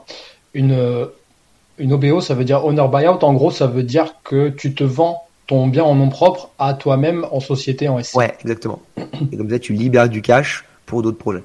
Et donc là, tu as vraiment fait un montage qui a quand même bien optimisé euh, ta fiscalité à court terme, ta fiscalité à long terme et euh, ton cash flow avec ce cash du coup que tu as récupéré euh, au bout de, je sais pas, théoriquement peut-être pas une, dizaine d'années mmh. pour réinvestir sur d'autres projets. Ok, très clair. Alors, bon, Aurore nous a posé une question, mais moi je m'en étais noté une petite et j'ai fait exprès de, vraiment d'essayer de trouver une question un peu piégeuse pour savoir si tu avais l'information. Donc m'en veux pas, si elle est tricky. Ouais, La question c'est pas. Hein, quand on est en LMNP, peut-on passer des frais de bouche dans, euh, bah, dans, dans, dans, notre comptabilité des frais du style bah, je me suis déplacé pour aller euh, faire des travaux, j'ai mangé sur place, j'ai fait un, un resto où j'ai été me chercher un sandwich. Est-ce que ça, ça peut passer? Ouais. Alors ça, euh, je fais une réponse de politique. C'est gris. Honnêtement, c'est gris. C'est-à-dire que euh, en théorie, euh, tu peux le faire si c'est dans le, cadre de l'objet social de ta boîte. Et vu qu'en fait, l'objet social de ta boîte, c'est entre c'est je le reciterai quoi, mais c'est d'optimiser euh, la rentabilité de mon bien. Si tu es allé sur place pour faire une visite, bah ça t'a coûté quand même moins cher en essence, euh, frais de bouche plutôt que en honoraire d'agence. Donc tu pourrais le justifier. C'est-à-dire mm. que moi, je serais très à l'aise pour pouvoir le justifier si j'ai un contrôle fiscal. Et, par contre, quand tu parles à plein d'experts comptables, il y en a certains qui disent oui, d'autres qui disent non. Donc c'est pour ça que là là-dessus, moi je, je, je, je ne tranche pas. Euh, c'est ce que je dis du coup à mes clients. C'est je dis en gros sur cette partie-là, c'est gris, donc c'est vous qui prenez votre risque. Euh, et, comme du coup moi à la fin j'ai pas le tampon parce que là je suis pas expert comptable. Euh, même l'OGA, quand on parle à l'OGA, c'est pareil, c'est assez gris ce truc-là. Donc c'est voilà. L'OGA pour les auditeurs? L'organisme de gestion agréé. Euh, c'est un organisme un peu semi-public qui va venir vérifier les liasses fiscales euh, donc, par nous, pas les experts comptables, hein, avant de l'envoyer aux impôts. Et ça, ça a deux intérêts. Le premier, c'est un tampon euh, qui est en gros quasiment anti-contrôle fiscal, parce qu'en fait, ils ont fait le travail pour le compte de l'administration. Et l'autre sujet, c'est que du coup, comme ils font gagner du temps à l'administration, l'État, du coup, te dit, bah, pour te remercier de nous avoir fait gagner du temps, je te rembourse en crédit d'impôt deux tiers de tes honneurs de comptabilité. Donc, c'est, du coup, c'est hyper intéressant pour nos clients, euh, parce que du coup, bah, au lieu de payer 600 euros, ils payent du coup 200 euros. Magnifique. Pareil, optimisation de chez optimisation. Quoi. Ok, très clair, très très clair. Bon, ben, euh, moi, ça me va hein, comme réponse. Hein. Après, je pense que dans le beau film, il doit y avoir des, petites règles qui encadrent les. Euh, à vérifier hein, évidemment, mais euh, il doit y avoir des règles qui encadrent le, le, forfait. De combien tu pourrais passer éventuellement si tu passais un, des frais de bouche de combien par euh, ouais ça honnêtement on a cherché on n'a pas trouvé. Donc peut-être qu'on a mal ah cherché c'est possible. Ouais, ouais, donc c'est pour ça que je dis que c'est gris. C'est que on a, euh, on, a, on a creusé. Moi j'ai pas trouvé. Ouais, avec grand plaisir tu vois si quelqu'un trouve qui, qui, qui, qui, nous le dit moi j'ai pas trouvé jusqu'à présent. Euh, euh, c'est pour ça que du coup je, je dis toujours cette réponse là sur le côté gris euh, pour que bah, du coup la personne voilà elle se elle se positionne avec son avec son risque. Parce qu'à la fin c'est toujours ça hein, c'est si tu fais quelque chose qui est un peu border euh, il faut juste euh, accepter le risque que potentiellement, si un jour il y a un contrôle fiscal, avec l'État puisse te retoquer dessus. Quoi. Ouais, très clair. Écoute, on arrive euh, vraiment à la toute fin de, l'épisode. Est-ce que tu as une recommandation à faire à, nos auditeurs qui, qui, ont passé une heure et demie avec nous, qui ont vraiment bu tes paroles et qui ont vraiment bien écouté? Est-ce que tu as un truc à leur dire Une recommandation, je sais pas, quelque chose que tu as envie de partager, un bouquin, ou ce que tu veux euh, qu'est-ce que je veux leur dire? Bah, Continuez à être curieux. Je pense que s'ils t'écoutent, c'est qu'ils sont curieux. Euh, je pense que c'est la, la plus belle qualité que tu peux trouver euh, la plus utile euh, pour euh, réussir tes différents projets. Donc, euh, continuez à être curieux et, euh, et du coup, bah, après, lancez-vous. Finalement, ouais, il faut savoir se lancer aussi. Quoi. Magnifique. Et bien, merci de nous avoir écouté aussi.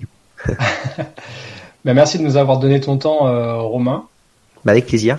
Et pour les auditeurs qui veulent euh, du coup en savoir un peu plus et continuer la discussion avec toi, où est-ce qu'ils peuvent, euh, où est-ce qu'on peut retrouver euh, les informations? Bon, je pense que le mieux c'est d'aller sur euh, sur nopilo.com donc nopi2lo.com euh, prendre rendez-vous avec un de, de mes super conseillers euh, c'est gratuit et du coup bah, ils pourront répondre à toutes vos questions et bah, j'espère vous accompagner sur le chemin de l'optimisation Super. Ben, merci beaucoup, Romain. Et quant à moi, je te dis à la semaine prochaine. Ciao, ciao.